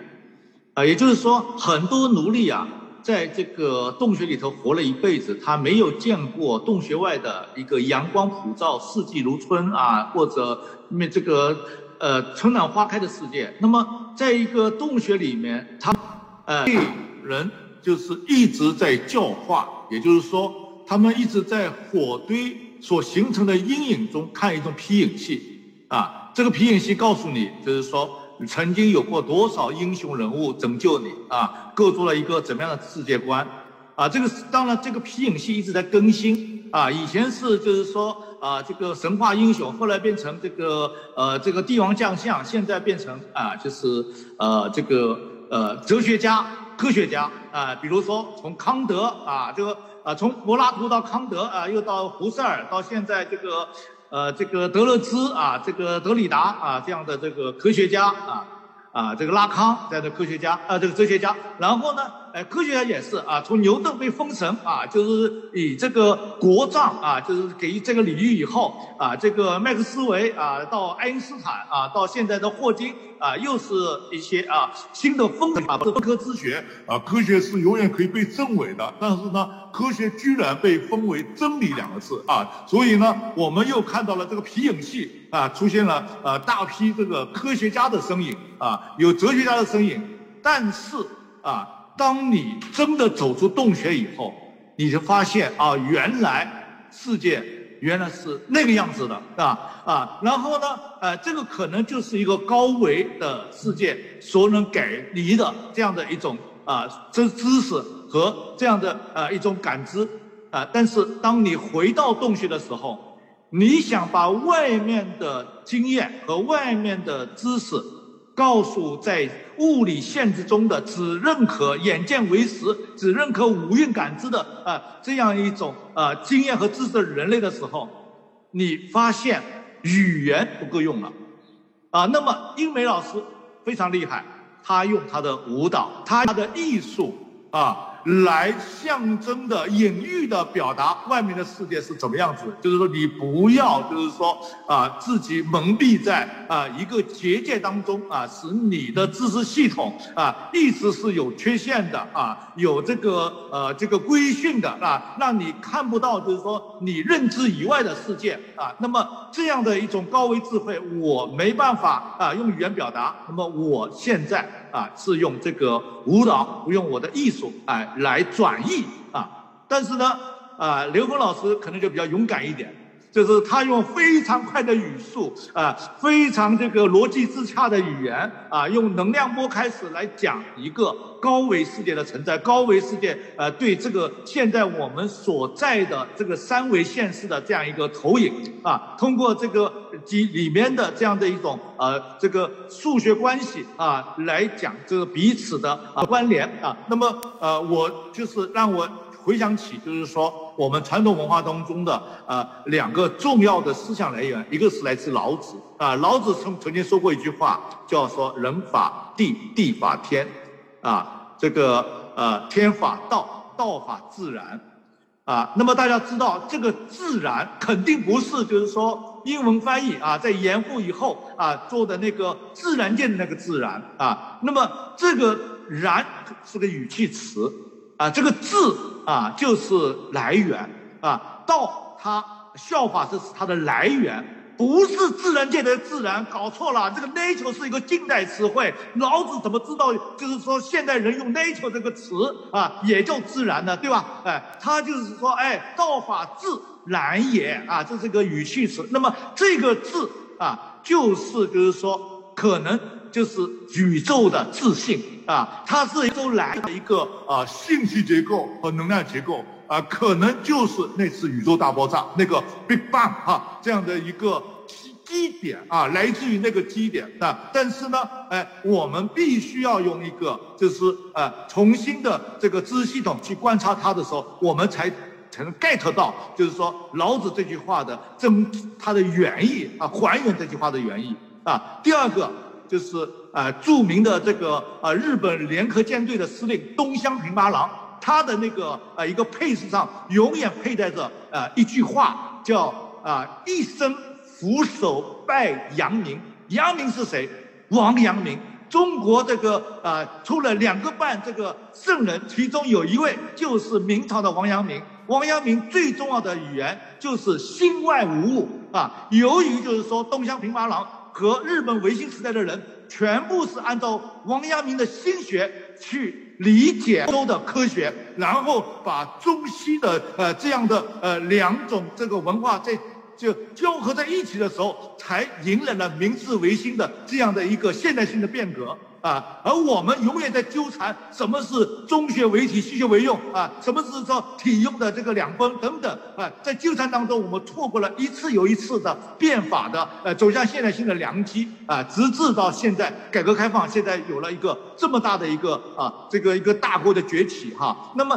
从这个角度来看，王阳明的心学啊，其实也是在讲，就是说你的心。啊，你的意识啊，就是整个宇宙的来源啊。意识是包含了整个宇宙，并不是宇宙包含了你人啊，包含了你的大脑啊，包含了你的心智啊。那么从这个角度来讲，就是说意识和这个世界是有相当大的关联啊。这个关联，我我觉得就是今天是啊，可能用他的这个这么快的语速，这么完整的这个一个结构啊。给了一个洞见啊，这个洞见，我相信哈，我们其实对高维世界都处在一个盲人摸象的这样的一个状况下啊。宇宙它的那个多维的存在，我们真能够 get 万分之一吗？都不敢说啊啊，因为如果按照那个呃这个呃呃呃就是呃我们说风行宇啊风行几何啊。啊，这个呃，曼德罗呃，啊，就是风行几何的这样的一个原理，我们去丈量那个英国的海岸线，我们会发现，如果你按照风险几何的方式去啊去丈量的话，啊啊，这个我们发现面积的永远是一致的，你怎么丈的面积一致，永远是一样的，但是它的周长。随着你丈量的方式的不一样，越来越精细，越来越细化的话，你会发现，英国的这个面积啊，它的周长是无限长啊。就像你去找一个雪花，你去把这个雪花啊，它的一颗雪花的整个的这个雪花造型的啊这个周周长，把它算出来。你如果用风行算法的话，你也。会发现这是一个无限长，它它是一个递归的逻辑，它是一个呃走向无限认知的这样一个逻辑。那么对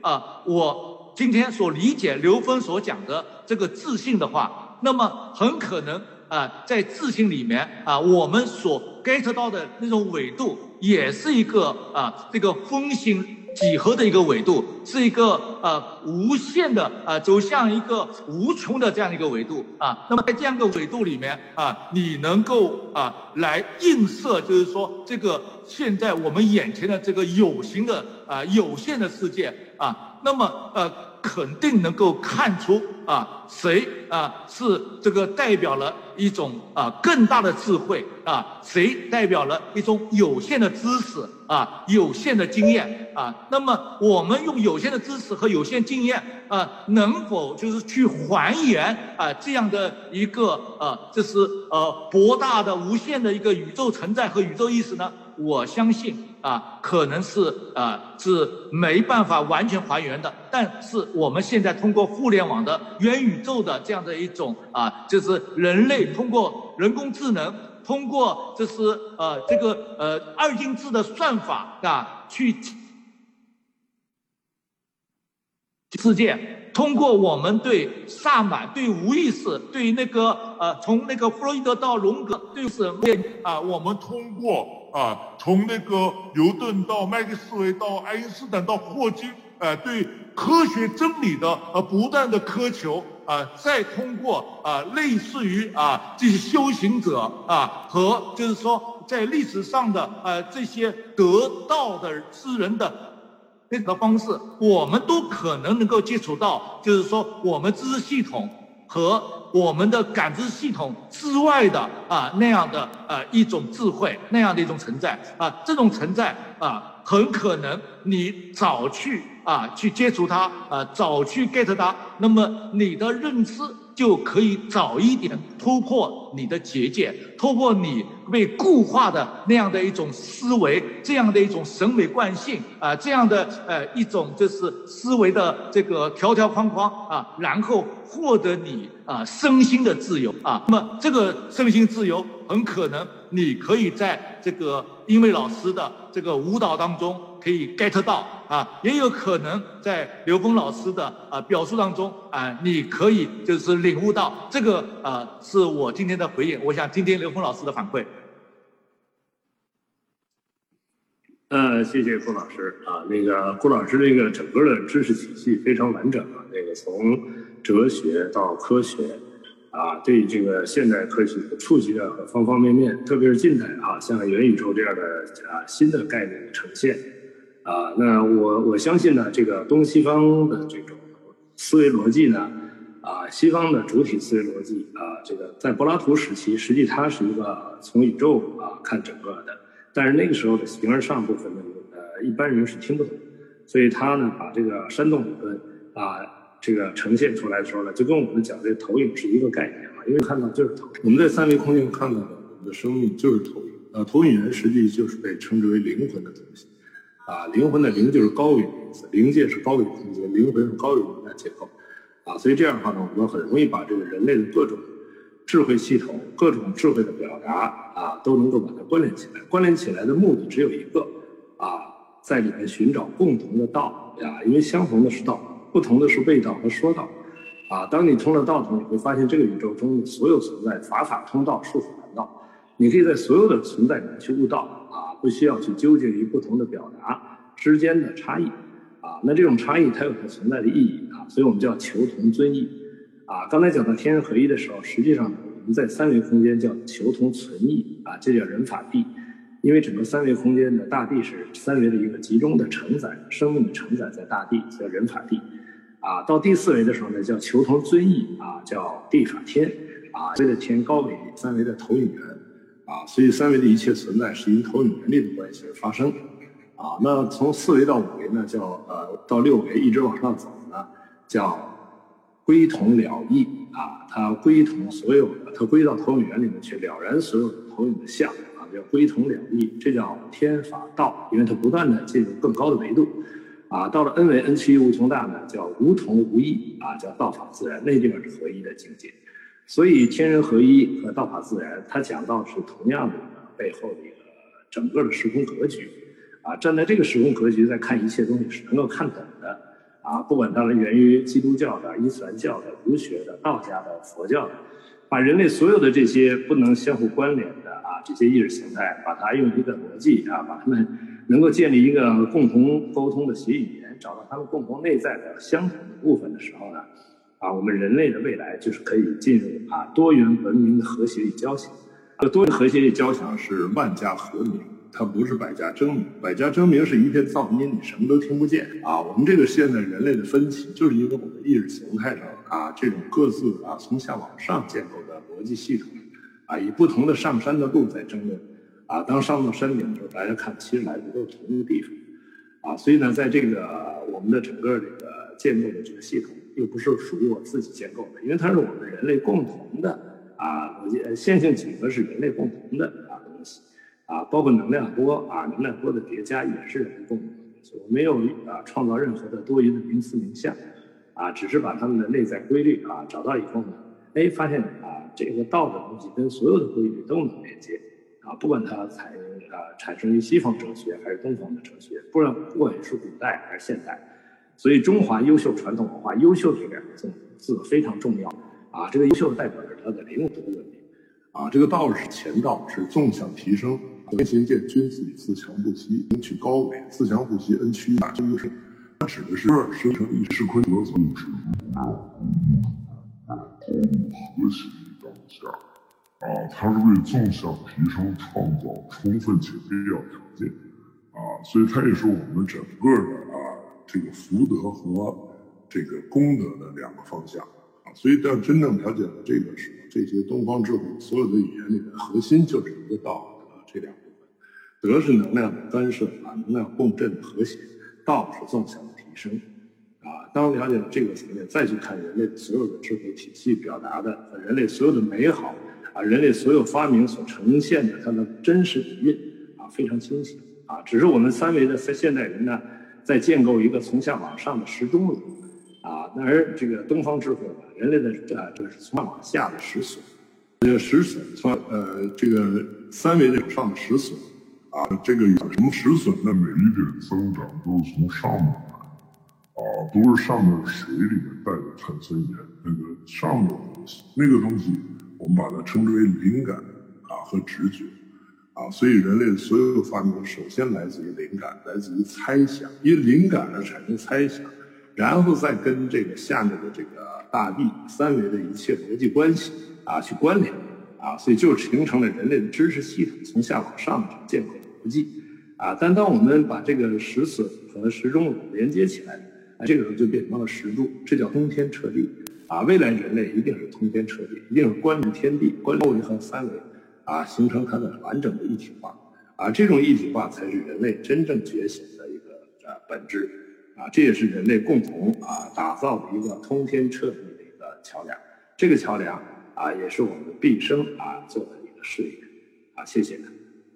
呃，谢谢这个刘峰老师的表述啊，我我想试图啊用这个呃呃这个现代艺术的一个重要的形式的崛起啊，来反馈今天英美老师的这个创作和他的表达。啊，那么在世纪以前呢，啊，有一种啊这个呃欧洲的思想界的一个呃新的一个思潮。啊，我们管它叫呃神智学，呃神智学呢，呃是来自于那个呃俄罗斯的一个呃。呃，布罗瓦夫人啊，和他的这个弟子们的这个呃这个呃思想，他们从那个藏传佛教啊莲花生大师那边啊获得的一种知识，来就是呃统摄所有的宗教中的这个呃属于正面的啊，就是能够呃就是呃对人类福祉啊追求一种 better world 的这样的更好的世界的呃这样的一些营养，把它综合在一起。啊，再加上就是说斯宾罗莎的呃这样的一种上帝理论哈，哎，所以呢，哎，他们就是呃把就是呃人跟这个高维智慧啊，高维的这样的。呃，这个呃一种呃非上帝式的那种呃神的这种存在的呃这样一种关联，看作是人类智慧的来源啊。那么神智学曾经影响了很多抽象的艺术家啊，其中影响最大的是康定斯基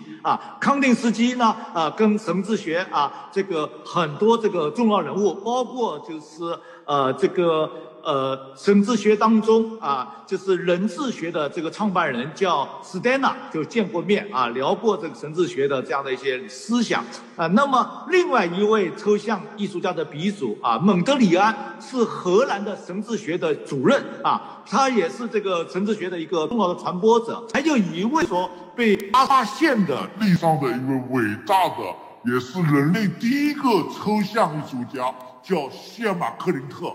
啊，这位瑞典的艺术家曾经在一九零五年就创作了人类最第一批的那个抽象绘画，但是呢，这篇绘画被他封存在一起，因为他当时跟康定斯基去见那个史蒂纳的时候，史蒂纳告诉谢马克林特说：“你的艺术不被这个世界所理解。”啊，就像那个基督教世界等等也在打压神智学一样，所以呢，我劝你这些话呢不要拿出来啊。为了保障你的这个在这个现实社会中的这样的一个地位和被人理解，你把它封存起来啊。谢马克林特啊，比康定斯基第一张抽象画早了六年。康定斯基据说他的第一张抽象画是一。九一一年才创作，后来掉了，所以的话只看到九一二年的他的那个抽象画原作啊。但是呢，我发现先把一九零的时候到有啊，这个一零年的时候有大量的啊抽象绘画的创作，因为他是一个通灵者。啊，他在那个当时在斯德哥尔摩就成立了一个五人的通灵小组啊，他是用通灵的方式在做创作。他说我的所有的绘画都不是我自己画的，都是一个高维的大师教我怎么画出来的，所以我都是一遍成，都其中没有任何修改。啊，而且就是每一张图啊，呃，都美轮美奂。当一九八六年的时候啊啊，就是啊，就是第一个啊，这个策展人把那个呃，谢马克尼特的画在那个洛杉矶的洛克马美术馆展出的时候，震惊了四座。啊，为什么呢？因为在这之前发生一个事情，就是说谢赫里克在这个啊一九四几年去世以后，他立了遗嘱，告诉他的侄子，就我的婚事不公开于世啊。这个侄子特别听话，三十年以后才拿出来，交给了瑞典的国家美术馆。瑞典的美国家美术馆说：“我不要，这个是什么东西啊啊？”但是呢，哎。没想到，就是在一九八六年啊，他的这个作品在那个美国，在呃洛克马美术馆展出的时候轰动啊。后来到九十年代啊，西尔马克林特的画到了古根海姆，到了莫马，到了呃这个德国的呃汉堡火车站，世界上特别重要的一线美术馆展出的时候，哎，瑞典改改改词了，他说西尔马克林特是我们的国家文化英雄。啊，他留下来的绘画是我们整个国家至高无上的文化财产啊，才追认这个谢马克林特的这样的历史价值。但是谢马克林特他对历史并无贡献，他并没有呃呃抽象绘画和现代绘画的创作，反倒是康定斯基啊、蒙德里安和。后来也受他那个呃灵智学影响的那个马列维奇啊，开创了呃现代啊绘画、抽象绘画的一个新的时代。包括就是说现代的建筑学、现代的设计啊，都是由抽象绘画所开启的。所以我们才有了现在的我们在城市当中啊看到的整个的一个呃现代的一个呃世界景观啊。那么。可以说，谢马克林特他是一个先行者，但是他在物理的时空的里面没有出现。他可能他在这个世界上发生，但是他跟高维的感知有所交流。那么，谢尔马克林特的这样的一个啊历史的故事告诉我们啊，就是人是很可能啊是来自于灵感，来自于心流，而产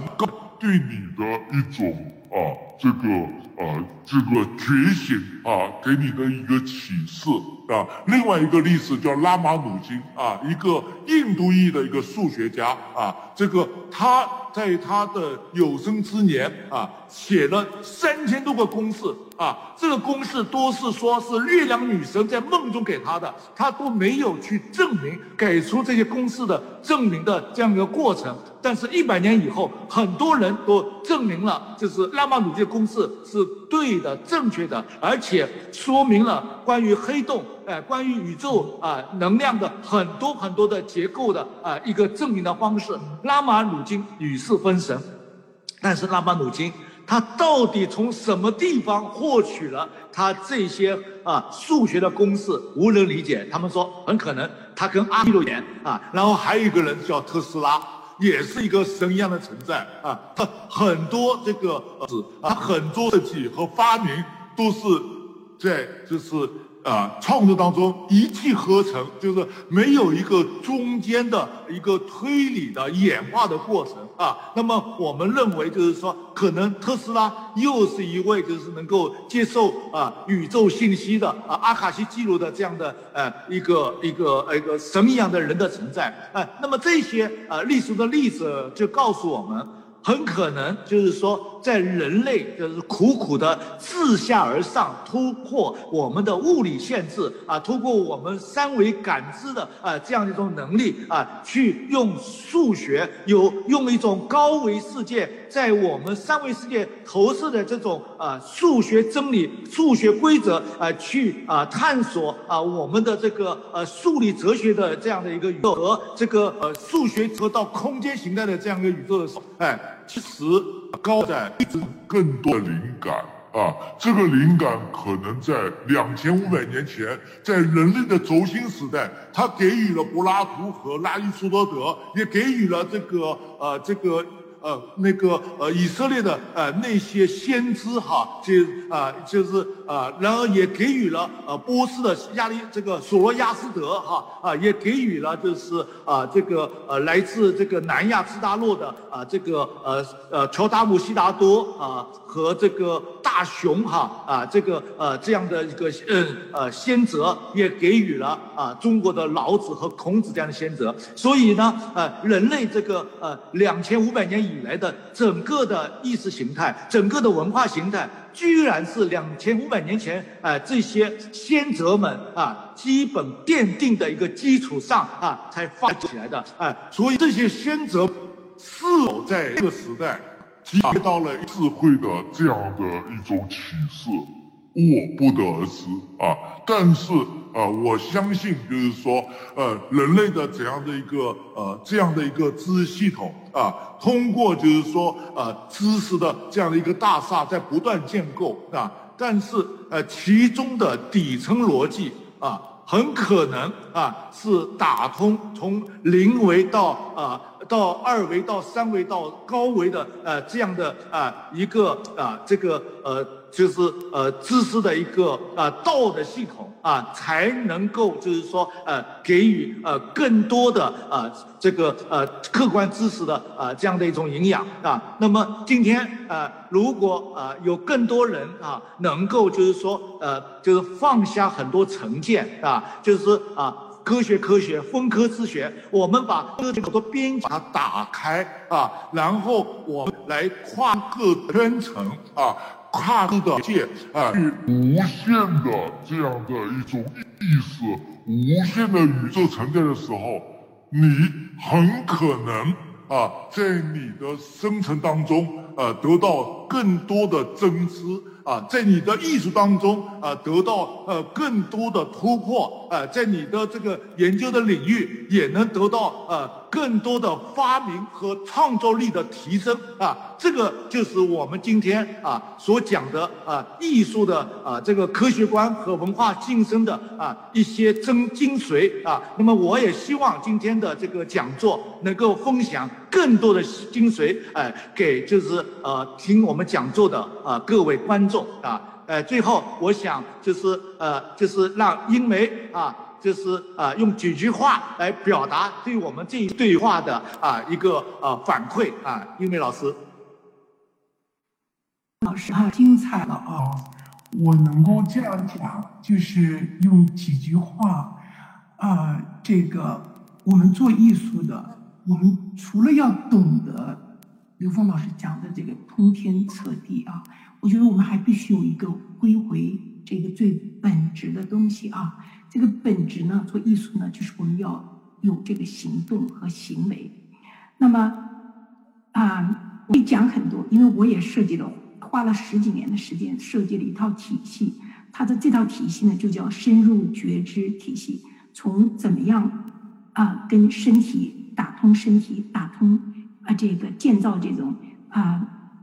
身体的觉悟和对这个气的觉悟，气有不同的层次，然后对这种呃意识的觉悟啊和对心灵的觉悟，那么通过这个动静的修炼啊和。用这个我们我们我们某种方式对符号学的学习啊，但是所有这一切东西呢，我觉得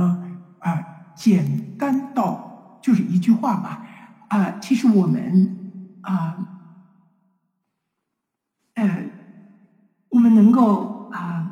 能够啊，问我们自己一个问题，就是说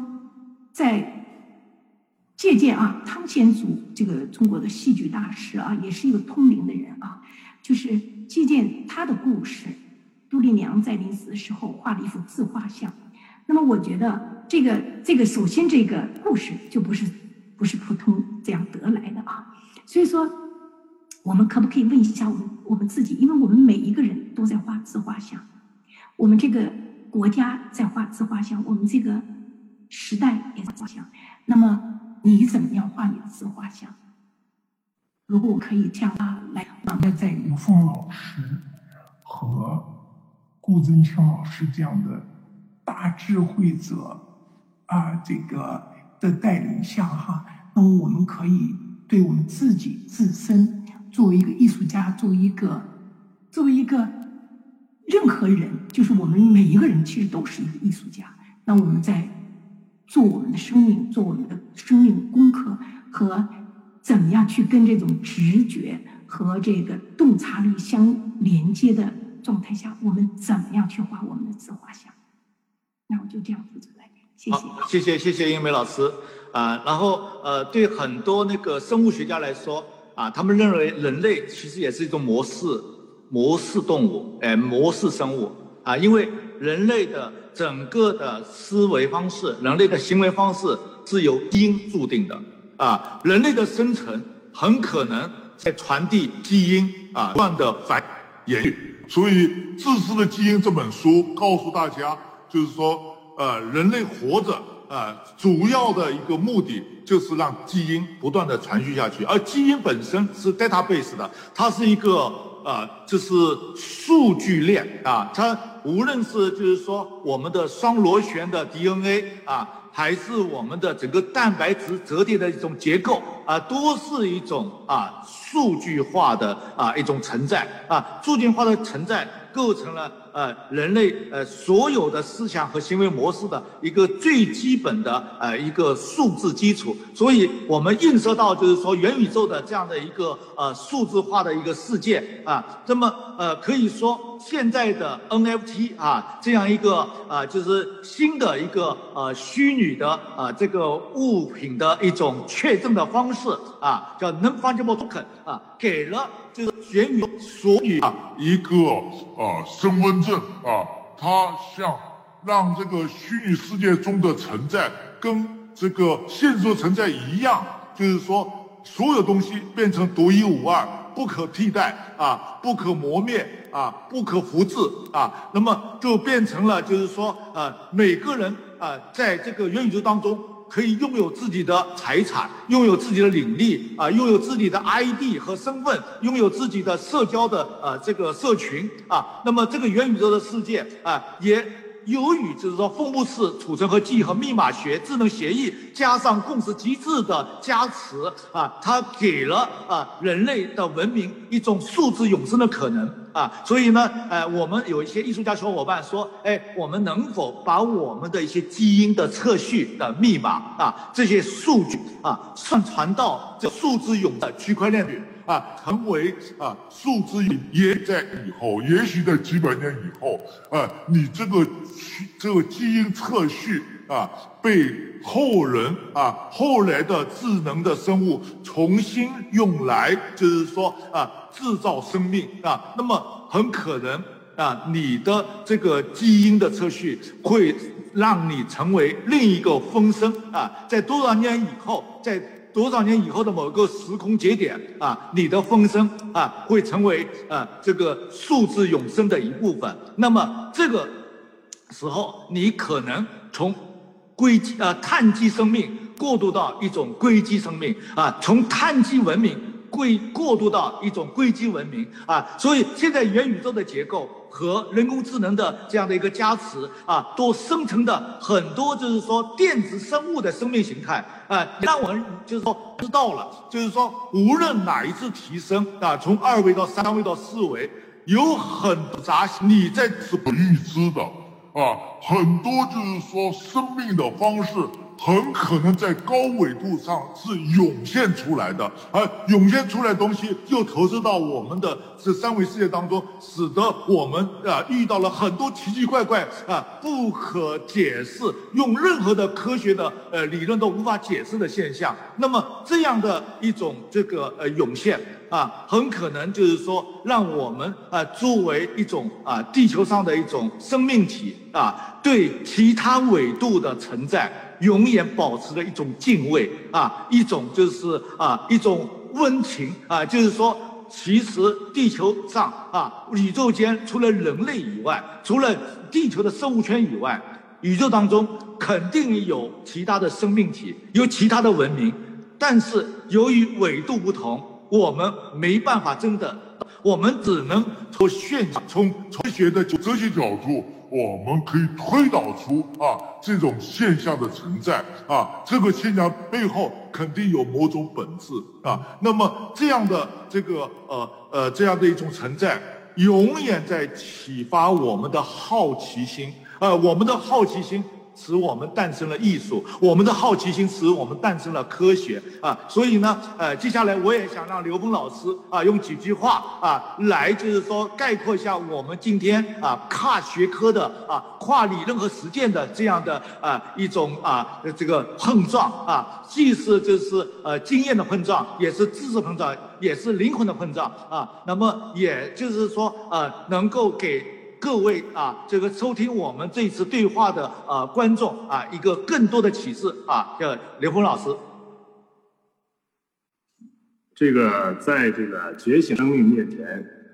啊，可能一切真的也是可能啊，该发生它一定有它的必然啊，那它的必然的背后的起因啊，能够读懂啊，没有觉醒的时候呢，看很多东西都是随机的、偶然的。啊，当你觉醒以后，看所有东西，它的必然性自然的呈现啊。所以呢，觉醒以后，真正能看到所有存在叫法法通道，术术通道，能够看到一切从源头怎么呈现到当下，啊，如何演绎出我们不同类型的生命啊。所以呢，觉醒是生命的本质，啊，也是生命真正的意义所在，啊，所有的行为都跟觉醒相关。啊，只是有的时候是帮助觉醒，有的是障碍觉醒。当一个开始觉醒的时候，他还会选择觉醒的生命的开悟的时候，他选择的很多方式是盲目的，啊，也就有的时候会误认因为障碍觉醒的形式发生的。啊，那在佛教管这个东西叫造业，啊，所以一个觉醒的生命啊。他是活在一种越来越自在的生命状态之中，他的纵横能量啊都是自由的啊，所以呢，这个觉醒是前提啊，谢谢。好好的，我套用爱因斯坦一句话：这个世界最不可思议的地方，最不可理解的地方，居然这个世界是可以思议的，可以理解的啊。那么用这句话来给镜头前的啊所有的观众分享。那么也特别感谢迪安娜和整个的今天的啊这个呃北美艺术啊艺术节的这个工作团队，给了我们这次机会。谢谢英美老师，谢谢彭老师，谢谢各位观众，谢谢呃这个我们的团队，谢谢。嗯，好吗？非常谢呃大家那个非常精彩的今天那个话，那给大家那个问好。呃，哎，观众问题谁来？哎，谁来谁来提供啊？没事，就是如果想要提问题的，可以自己开麦问；如果说不方便的，可以打。那个，那个吴老师，我现在有事儿，我我原来安排的时间是 九点到十一点。对的，对的，迪安娜，我也有事儿，我我我参加不了回答了。可以，好，那就那就我们以后提问这个放在呃以后有机会了，好了。那就非常感谢今天能请到刘峰老师、顾正清老师、英梅老师，大家在这里做一个碰撞。好，谢谢大家。谢谢谢谢刘峰老师、英梅，拜拜拜拜。谢谢，拜拜拜拜，拜拜拜拜。